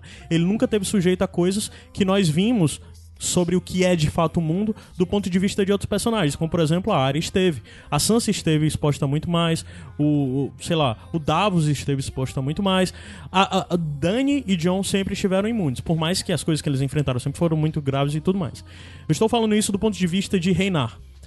Porque, ao meu ver, nesse momento, o John também não tem que ser rei. Porque o John não sabe o que é ser rei e eu acho que ele não tem capacidade de ser rei. Novamente, fazendo todo o trabalho de desapego, de acreditando nesse Jon Snow, a pessoa da série. O Jon Snow, nas últimas temporadas, se tornou um personagem até meio ridículo. Que, como eu disse, o Pokémon Minha Rainha, né? É a única coisa que ele repete. Então, o John quem não garante que o John pode ser tão afetado quanto a Daenerys? Quem não garante que essas atitudes do John de simplesmente aceitar tudo que a Daenerys faz não sejam necessariamente uma questão de honra e lealdade? Eu acho que existe mais nisso. Existe mais uma coisa de ele acreditar que de fato isso que ele vê na Daenerys é o correto. Que não é o que a- a- os irmãos veem, né? A, a Arya e a Sansa. Eles veem que desde o começo há problemas, que não é o que o Varys vê, que desde o começo há problema. O próprio Tyrion vê problemas. E de certa forma parece que o Jon vive em negação em não aceitar esses problemas. E tipo, o Jon sempre foi o escolhido do norte. Há muito essa figura do escolhido, do mesmo jeito que a Daenerys sempre foi escolhida. A rainha que tem que reinar, por direito, por, sei lá, né? E a Dany sempre foi a heroína de sua própria história, muito em Merim, mas contra essas não entidades, né? Em Essos não havia... ah, era muito fácil você considerar todas aquelas pessoas vilões e aceitar tudo que ela estava fazendo, né? Era muito fácil você aceitar que ela crucificou todos aqueles senhores, mesmo sabendo que muitos daqueles senhores não tinham culpa no que ela estava no que ela estava punindo, né? Eles eram senhores de escravos, ok, mas aquela era uma sociedade que aceitava a escravidão.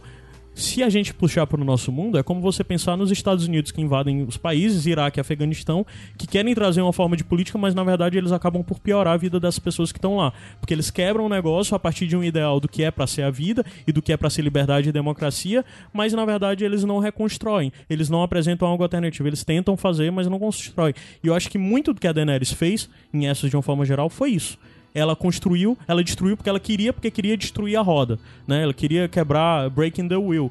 Mas ela queria quebrar para ela retornar ao que ela sempre foi antes, que era um Targaryen no seu assento, governando tudo, lindo e tranquilamente, né? Ah, e, e todo esse papel, na verdade, me faz enxergar que a relação de Daenerys e Jon é muito similar. Há muitos paralelos que você pode ser apontado a partir dessa visão. É, inclusive, no final das contas, que parece que os dois são incapazes de ter esse papel de reinar. Evidente que já houve um bocado de rei bosta, então os dois podem reinar. O Robert era um rei bosta, né? Uh, mas se você analisar de fato, nós estamos falando de uma narrativa que vai reconstruir o um mundo. Game of Thrones, de certa forma, é um pouco sobre isso. Então esses dois não são boas opções, né? E, e falando sobre a Daenerys de uma forma geral, tudo estava lá, certo? Foi apresentado no decorrer de todas essas séries. Eu até tinha escrito que era tudo estava lá de forma meio desleixada e com potencial totalmente sub, subaproveitado, mas estava lá. A minha maior reclamação sobre a série é sobre essa coisa de como ela sabota as regras da série, uhum. tanto no on como no off, como por exemplo, é muito chato ver um Inside Episodes e ver o, o de B Ways negando, dizendo que não, a Daenerys não é louca igual o pai dela. A Daenerys não é uma tirana e deixando ela fazer isso depois. Foi uma atitude tirana. Então, não precisava ele antes ter negado isso, isso. né? Podia ter deixado isso em aberto. Podia ter deixado essa coisa corroer na mente das pessoas por todos esses anos. Mas beleza. Mas é... A série poderia acabar com uma mensagem muito forte, ao meu ver, sobre um papel é, político de uma forma geral do mundo e o que o poder faz com as pessoas, sabe? Que para mim, no final das contas, o maior inimigo dessa série é o trono. Que o uhum. ponto onde tudo acontece é que essas pessoas sempre vão estar suscetíveis a essa posição, onde no final das contas elas vão acabar sendo injustas e não sendo boas. É como pôr o John pra ver o que ele viu no episódio passado, do mesmo ponto de vista que antes ele tava do outro lado enfrentando os Bolton, agora é ele que tá fazendo o que os Bolton fizeram, né? É tudo, em, gira tudo em torno do trono, inclusive, assim, a, a, preocupação não é com as pessoas, né? Por exemplo, o Vares dizia que ele tava ali servindo o povo. Mas parecia que os governantes não estavam. Até Sim. as coisas boas que a Daenerys fez foi em busca do trono. Então ela Sim. saiu libertando os escravos, mas por quê? Porque ela queria conquistar aquele, aquela localidade para ganhar força pro trono. Então nunca é sempre teve, uma posição muito narcisista, é, né? Nunca teve um foco nas pessoas, como ela queria passar, né? O foco final era o trono. É, exatamente. Agora... Quebrar, breaking the wheel, pra quê? Ah, eu quero quebrar todo o sistema, eu quero destruir tudo que está aí. Ela pra nunca falou. Ela nunca falou. É pra ela ser a rainha. Isso. Pra ela ser essa nova. Talvez estrutura. o que pudesse acontecer, e o que a gente achava, né? A gente, eu digo eu, achava que podia acontecido é, em busca do trono, ela fosse mudando ao ver outras realidades. Então, assim, o foco sempre foi o trono. Então eu preciso invadir esse lugar porque eu quero ser rainha. Como é que eu vou ganhar o respeito dessas pessoas? Eu vou libertar os escravos. Sei lá, digamos que foi todo um plano pro final, que era ser rainha. Só que ao passar por tudo isso, ela foi vendo as outras realidades a chegar ao ponto de dizer que não queria é, governar matando todo mundo, como ela falou no discurso lá com a Olena, na conversa com a Olena. O meu grande ponto nessa questão todo que aconteceu com, com, essa jornada da Daenerys nesse último episódio é que eu nunca assim, eu nunca duvidei que ela matasse todo mundo para chegar ao trono. Mas eu também não achei que depois do povo rendido, vou matar mesmo assim.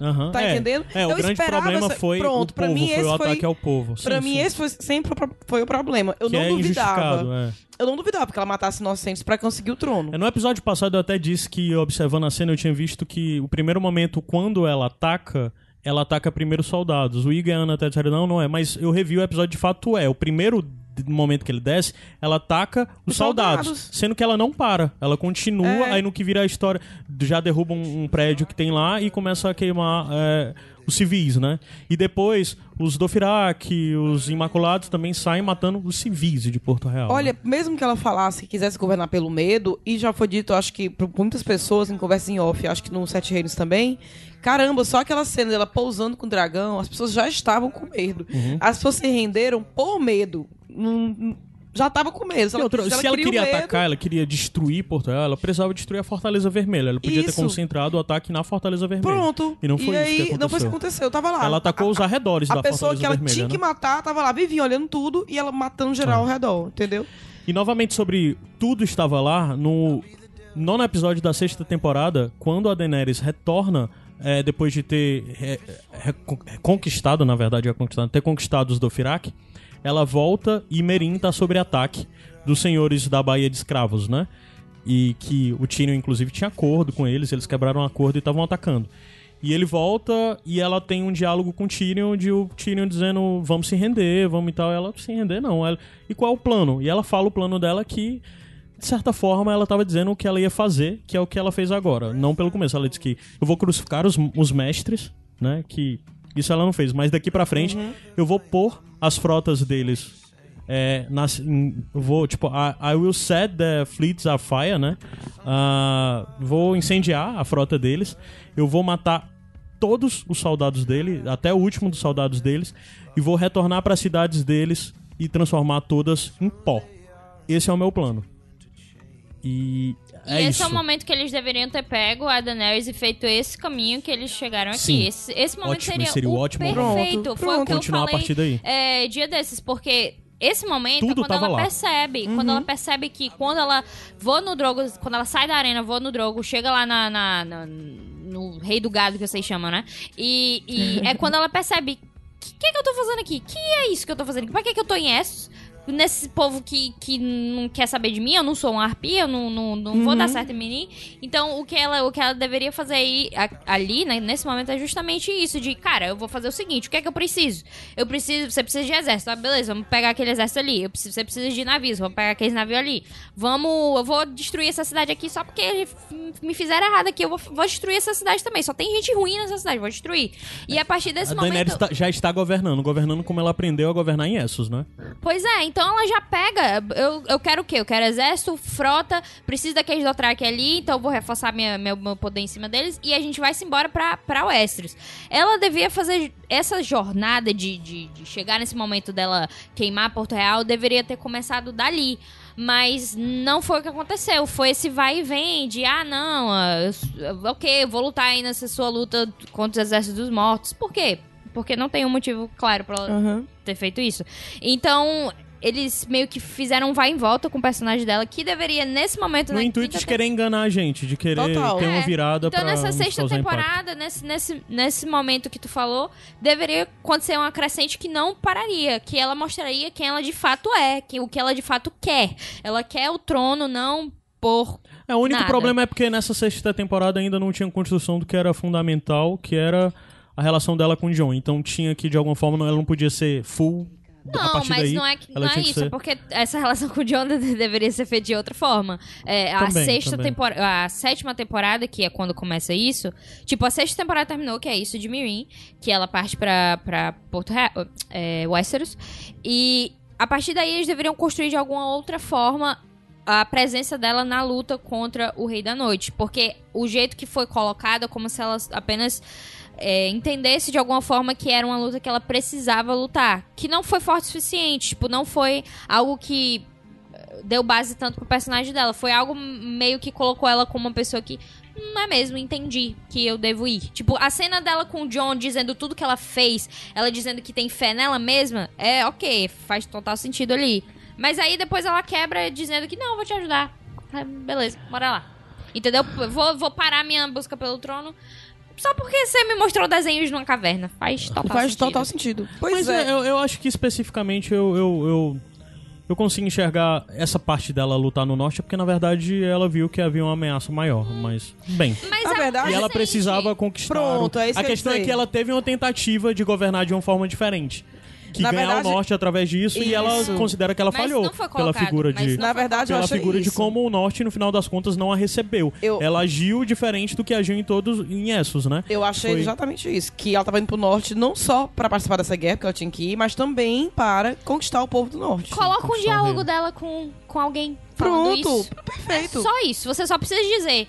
É, então, né, Tyrion? Ó, esse- o que, o que o Jon Snow tá falando não faz o menor sentido, mas eu vou. Porque eu fazendo isso, o povo Pronto. nortenho vai gostar de mim. Era só isso. Eu acho que. E eu tava conversando isso com a Rafaela, né, nossa amiga, um dia desse. O problema é que se a gente precisa fazer essas conjecturas, a série está falhando. Uhum. Se eu tô precisando dessas sacadas pra poder fazer sentido às coisas, então a série não está entregando o que tinha que entregar. Eles desistiram de diálogos, diálogos que seriam essenciais, que não, não precisava nem tirar a próprio, o próprio caminho que eles fizeram, não precisava nem mudar. Mas é só você basear um pouquinho o que É, eu tá acho que a fazendo, forma né? como foi feita foi o que mais me incomodou. E tem toda uma questão, né, em paralelo a tudo isso, que assim, às vezes, pra gente valorizar o John, ou pro John ser rei, que eu acho que ele não vai ser, mas enfim, pra gente é, dar. Como sempre foi mérito da, da Dani, tudo ela fez pra chegar lá e tal. Então agora vamos desmerecê-la. vamos vilanizá-la, ou então ela vai surtar, alguma coisa assim, em detrimento, vamos detri, né, é, aliás, em detrimento não, para engrandecer o John, então vamos aqui acabar com tudo que essa personagem já fez. Então tem essas coisas que ficou parecendo. Então a maneira como foi feita foi o que mais me incomodou. Não foi Sim. ela ter, né? É. Eu Gente, trouxe vamos. só um, um Pronto, é, novo... é- Não, Ah, é não. só uma, Ah. uma nova informação que eu recebi aqui, enquanto a gente tava gravando, é que... Aqui tem informação. ao Quentinha, vivo. informação quentinha. um, um vídeo de uma entrevista recente, um vídeo não, uma parte do vídeo da, de uma entrevista recente da Emilia Clarke, é, em que a pergunta é qual foi sua reação ao roteiro do episódio final da, da série, né? E aí a gente tava comentando, ah, ela não tá falando nada. E nesse, essa reação dela, tipo, ah, eu posso exemplificar de uma forma bem simples. Aí ela faz uma cara, tipo, assim, de, de super decepcionada e faz um gesto de vômito. Ai, O que é gente, assim, né? caramba. O que é bem forte. No sentido de que, tipo assim, ela tá meio que, ah, vai fazer o quê? Me demitir? É, agora, né? Já gravei tudo, já foi. Então, assim, não sei que tipo de indicação isso posso querer dizer. Quem já leu as informações vazadas deve ter uma ideia. Mas. Que ninguém sabe se essas informações são reais, porque também vale dizer que tem.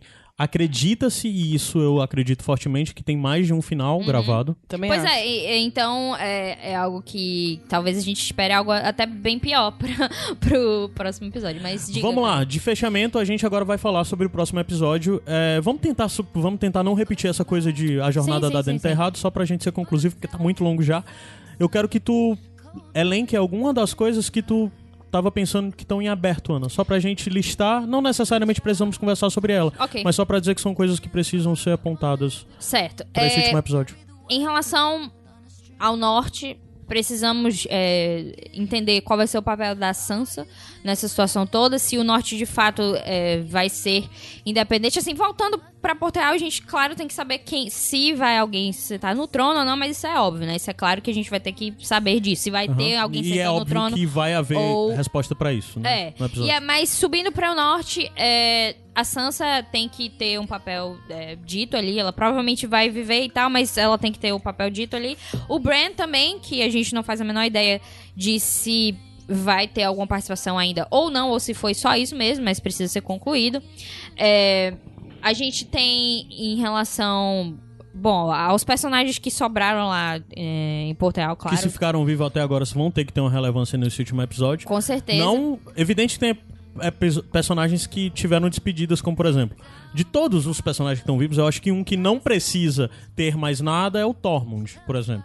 É, eu acho Evidente que... se tivesse seria legal pra ver, mas ele não precisa. O ciclo dele tá É, terminado. Tormund, Sam. É... Mas mesmo o Sam eu acho que é importante, porque. ah, Uhum. Evidente que eles deram uma conclusão pro Sam também naquele momento, Sim. mas mesmo assim o, som, o Sam está dentro do que ainda tem que vir, porque o Sam está no norte e está junto com Bran e Sansa Ele não está no e... norte, ele foi pra, pra, Pra casa. casa. dele. Ah, foi? É. Eu perdi isso. Não sabia disso. Ele foi pra casa dele. Ele se despediu do John e Mas tudo. pra mim ele ia ficar lá. Eu não, sabia que ele ia embora não, pra... ele tava, eu, eu entendi Eu entendi forma, que ele acho tava indo também. Acho que foi Que isso. ele ia Vou pro Monte rever Chifre. depois. Chifre. Exatamente. Chifre. Chipre. Exatamente. Então, é, então a gente tem a Brienne ainda, a gente não sabe é, qual vai ser o papel dela nessa situação toda, se ela vai ficar em Winterfell ou não, etc. A gente tem o Bron ainda, que Sim. a gente tem que saber o que vai acontecer com ele, se ele vai o ser Bran um- vai ter que ter. Eu não queria que O tivesse, mas... Ah, o Bran, né? O, o Bron vai Bron. ter que ter. Porque já que eles fizerem tudo isso, de botar o Bran pra ir lá, pra ter aquela besteira de uh, Jardim de Cima e não ter mais o personagem, desde o começo não precisava ter o personagem pronto, se não, tiver é, nada nesse ele, último episódio. Ele deve acabar lá com um Highgarden e é isso. Porque É, ele não é sim. um personagem que ninguém liga se morreu ou não. Pronto, mas... mas- o que eu tô dizendo é que por eles terem inserido, eles agora vão Vai ter que fechar essa Sim, vamos alguma fechar, coisa. vamos fechar. Bom, é, não tem, né? Mas enfim, é, é, vai, vai rolar, vai rolar. É, Pronto, então a gente tem basicamente essas pessoas principais. A gente não tem. A gente tem o Gendry, que provavelmente, não sei se vai mostrar ele lá em Ponta Tempestade, mas ele é, vai virar o senhor de. Virou, né? O Senhor de Ponta Tempestade. A gente não sabe se por acaso vai mostrar ainda o Zeren, o Robin Arryn, se ele vai surgir novamente. Não seria tão relevante, Ele, mas. tá com- ele tá convocado pra essa temporada. Eu acredito que ele deva aparecer em algum momento. Ele tá na lista. Tava na lista de casting, mas pode ser enganação. É, tem isso. Tem. A gente não sabe se al- alguém da, da questão de gêmeas, correr rio, a gente não sabe o que. Se vai aparecer o. É, porque o se Edmure, o Edmure né, vai ficou aparecer. A gente não aberto. sabe se a Yara, qual vai Já ser o papel da de Yara. Yara e, e- e... É, tem a Yara, tem todas as pessoas. Acho que Dorne eles realmente não devem mexer é, mais. É, basicamente isso. Essas não tem, essas não tem mais nada, né? Não. É. Então, é basicamente isso. Acho que o, o ponto principal a ser fechado, é, a- fora o trono, claro, é o Winterfell, principalmente Bran e Sansa. E eu colocaria o Bran na frente disso tudo, se de fato ele não vai ter uma, uma relevância maior em alguma coisa. O que parece não, não, não ser o caso, mas eu colocaria como um do- dos pontos principais a ser fechado de alguma forma. Se ele vai Sim. ser o Corvo de Três Olhos de Aham. alguma forma, se ele vai para além da muralha, se, se a gente vai ver alguma coisa além da muralha, se algo.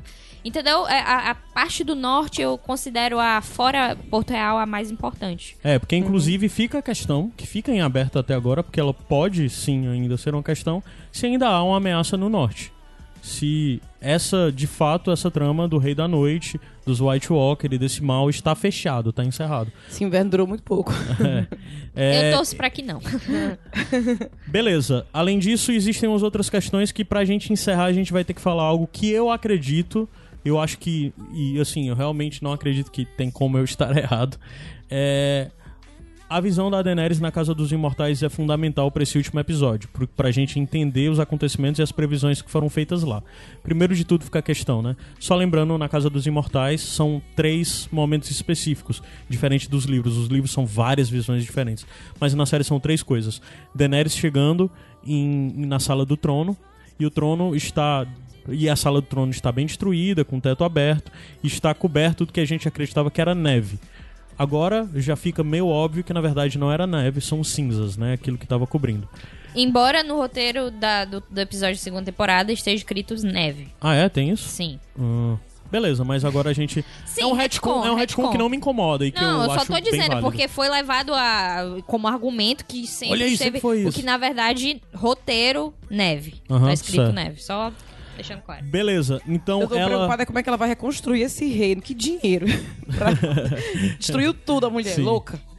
Aí daí ela se aproxima do trono e ao quando vai tocar no trono, ela não toca no trono, ela vira e vai embora. Isso já pode ser um indicativo de que no final das contas ela nunca vai chegar até o trono, ela nunca vai se sentar no trono. Ou que ela escolha o contrário. O que vez. ela escolha, porque isso sempre fica pensando se essas visões todas são necessariamente um- uma, uma prévia de nos apontar o que vão ser as escolhas dela.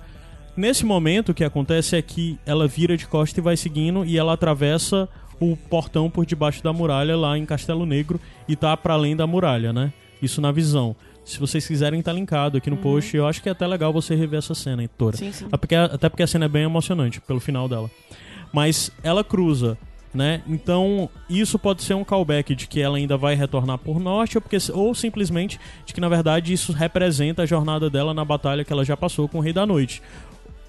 Inclusive, pra mim, minha leitura pessoal é que a ideia original era de que, na verdade, o Rei da Noite viria depois de, de Porto Real. Minha leitura pessoal, posso estar errado, originalmente. E com o tempo isso foi alterado.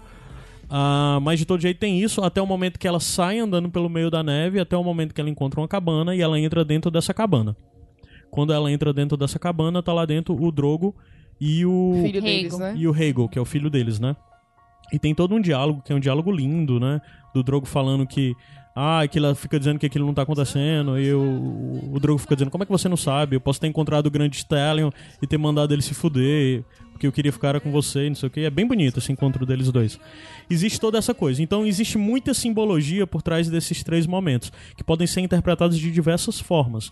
Como, por exemplo, em algum momento, acho que foi aqui no próprio Sete Reinos que disse que ela tava lá com o Drogo e ela virou as costas pro Drogo nessa visão e decidiu sair de lá. Ou seja, ela decidiu não continuar aquilo e sim continuar na luta pelo trono. Ela abdicou daquele, daquela visão, daquele mundo, daquela vida que seria uma pós-vida com o Drogo e com o filho, né? Mas só que ao mesmo tempo, ah, todo o discurso dela daquilo é de que isso é mentira, isso não tá acontecendo, eu tô sendo enfeitiçada e tudo mais. Então, assim, eu só quero dizer que eu não vou necessariamente apontar um, um- um destino, mas eu acho que é muito interessante as pessoas reverem essa cena para terem suas análises, esses três momentos, que são especificamente a sala do trono destruído, ela nunca troca, toca no trono, depois o norte, né, o pra lá da muralha, e depois esse encontro com o Drogo e com o filho, que são as coisas que ela nunca teve. Eu posso é, colocar aqui. Claro, claro. É, eu acho que a questão do Castelo Negro é interessante porque o que havia além de Castelo Negro, a gente pode colocar como John, né? E a gente Sim. colocar, pode colocar aqui como uma escolha que ela tem de fazer novamente, que é justamente o que, o que tem além da muralha, é o John. O que tinha além da muralha antes era o Drogo. E se a gente colocar aqui o John seria, claro que é absurdo eu comparar os dois até porque não, mas da Daenerys com o John, mas a- ela ter que escolher novamente entre uma família, digamos assim, né? O John ou o trono seria um, um bom reflexo disso. E até sobre quem ela era na segunda temporada com quem ela é agora. Porque apesar de ela ter é, feito isso de ir até o Drogo e o filho dele ter esse momento, só que decidir voltar, agora ela não tem tanto que pelo que lutar. No momento que ela conquistou o trono, ela viu e provavelmente essa parte, essa primeira parte da visão, que se a gente colocar como sendo cinzas, né, em vez de neve, se a gente colocar como isso, ela vê isso, ela notar que caramba, eu mesmo causei isso, eu conquistei o trono, mas a preço de quê? Na verdade, agora eu quero voltar para aquela visão e eu quero escolher o Drogo, que nesse caso seria o John, se a gente pode colocar assim. É uma possibilidade de ela ter que fazer a escolha novamente. Não necessariamente isso, isso quer dizer que, ah, vou ficar Sim, com é o John uma ou com o trono. possível isso. Mas pode é, representar simbolicamente de que ela vai ter que fazer uma escolha novamente entre essas duas coisas. E, e aí, quem sabe, né, o que vai ser, mas é uma, uma visão também, um paralelo interessante. É, é isso. Acho que agora, desculpa pelo episódio, eu disse que ia ter uma Caramba, hora. Tem mais duas horas e meia. Gigantesco, gigantesco. Mas eu acho que foi interessante. Só tá muito em cima, não sei quem é que vai ter tempo de ouvir, mas eu espero que vocês gostem. E a gente retorna Passar na terça-feira pra comentar o último episódio da série, que algumas pessoas já disseram, por sinal, não sei se vocês sabem, vazou o nome desse episódio. O nome dele vai Não! ser Juntos, É piada? Ah, tá. Juntos e Pelo Shallow Now. Que ridículo! Eu quase joguei aqui meu fone. o nome desse episódio é Juntos e Shallow Now. É o encerramento John, série. John cantando com Daenerys. Inclusive, você podia linkar no post também aquele vídeo maravilhoso do voo do dragão e a música É, tocando. tá tocando. Juntos e Shallow Now. Que horror. É isso, gente. A gente conversa Ai. muito. Eu acabei trazendo mais algumas coisas nesse episódio pra vocês. Enciclopédia. Se você gosta desse tipo de conteúdo, deixe nos comentários que quem sabe a gente faça mais episódios do Sete Reinos com, sim. com conteúdo assim extra, né? Extra. Conteúdo de, de coisas que não é tanto da série. É, que não cabe tanto. Mas é isso, pessoal. Muito obrigado. Escutem, indiquem pros amigos e até terça-feira. Deem tchau. Adeus. Tchau. A noite amanhã vai ser bem intensa.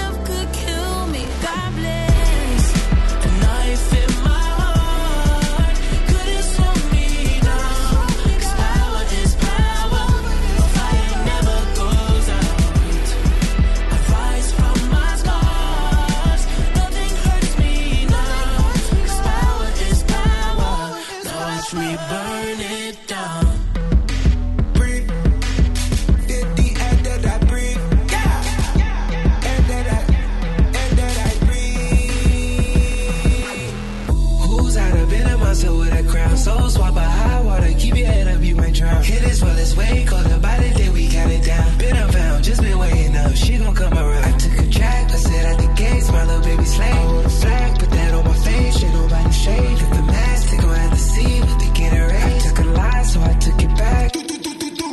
Yeah! Danger's on my mind.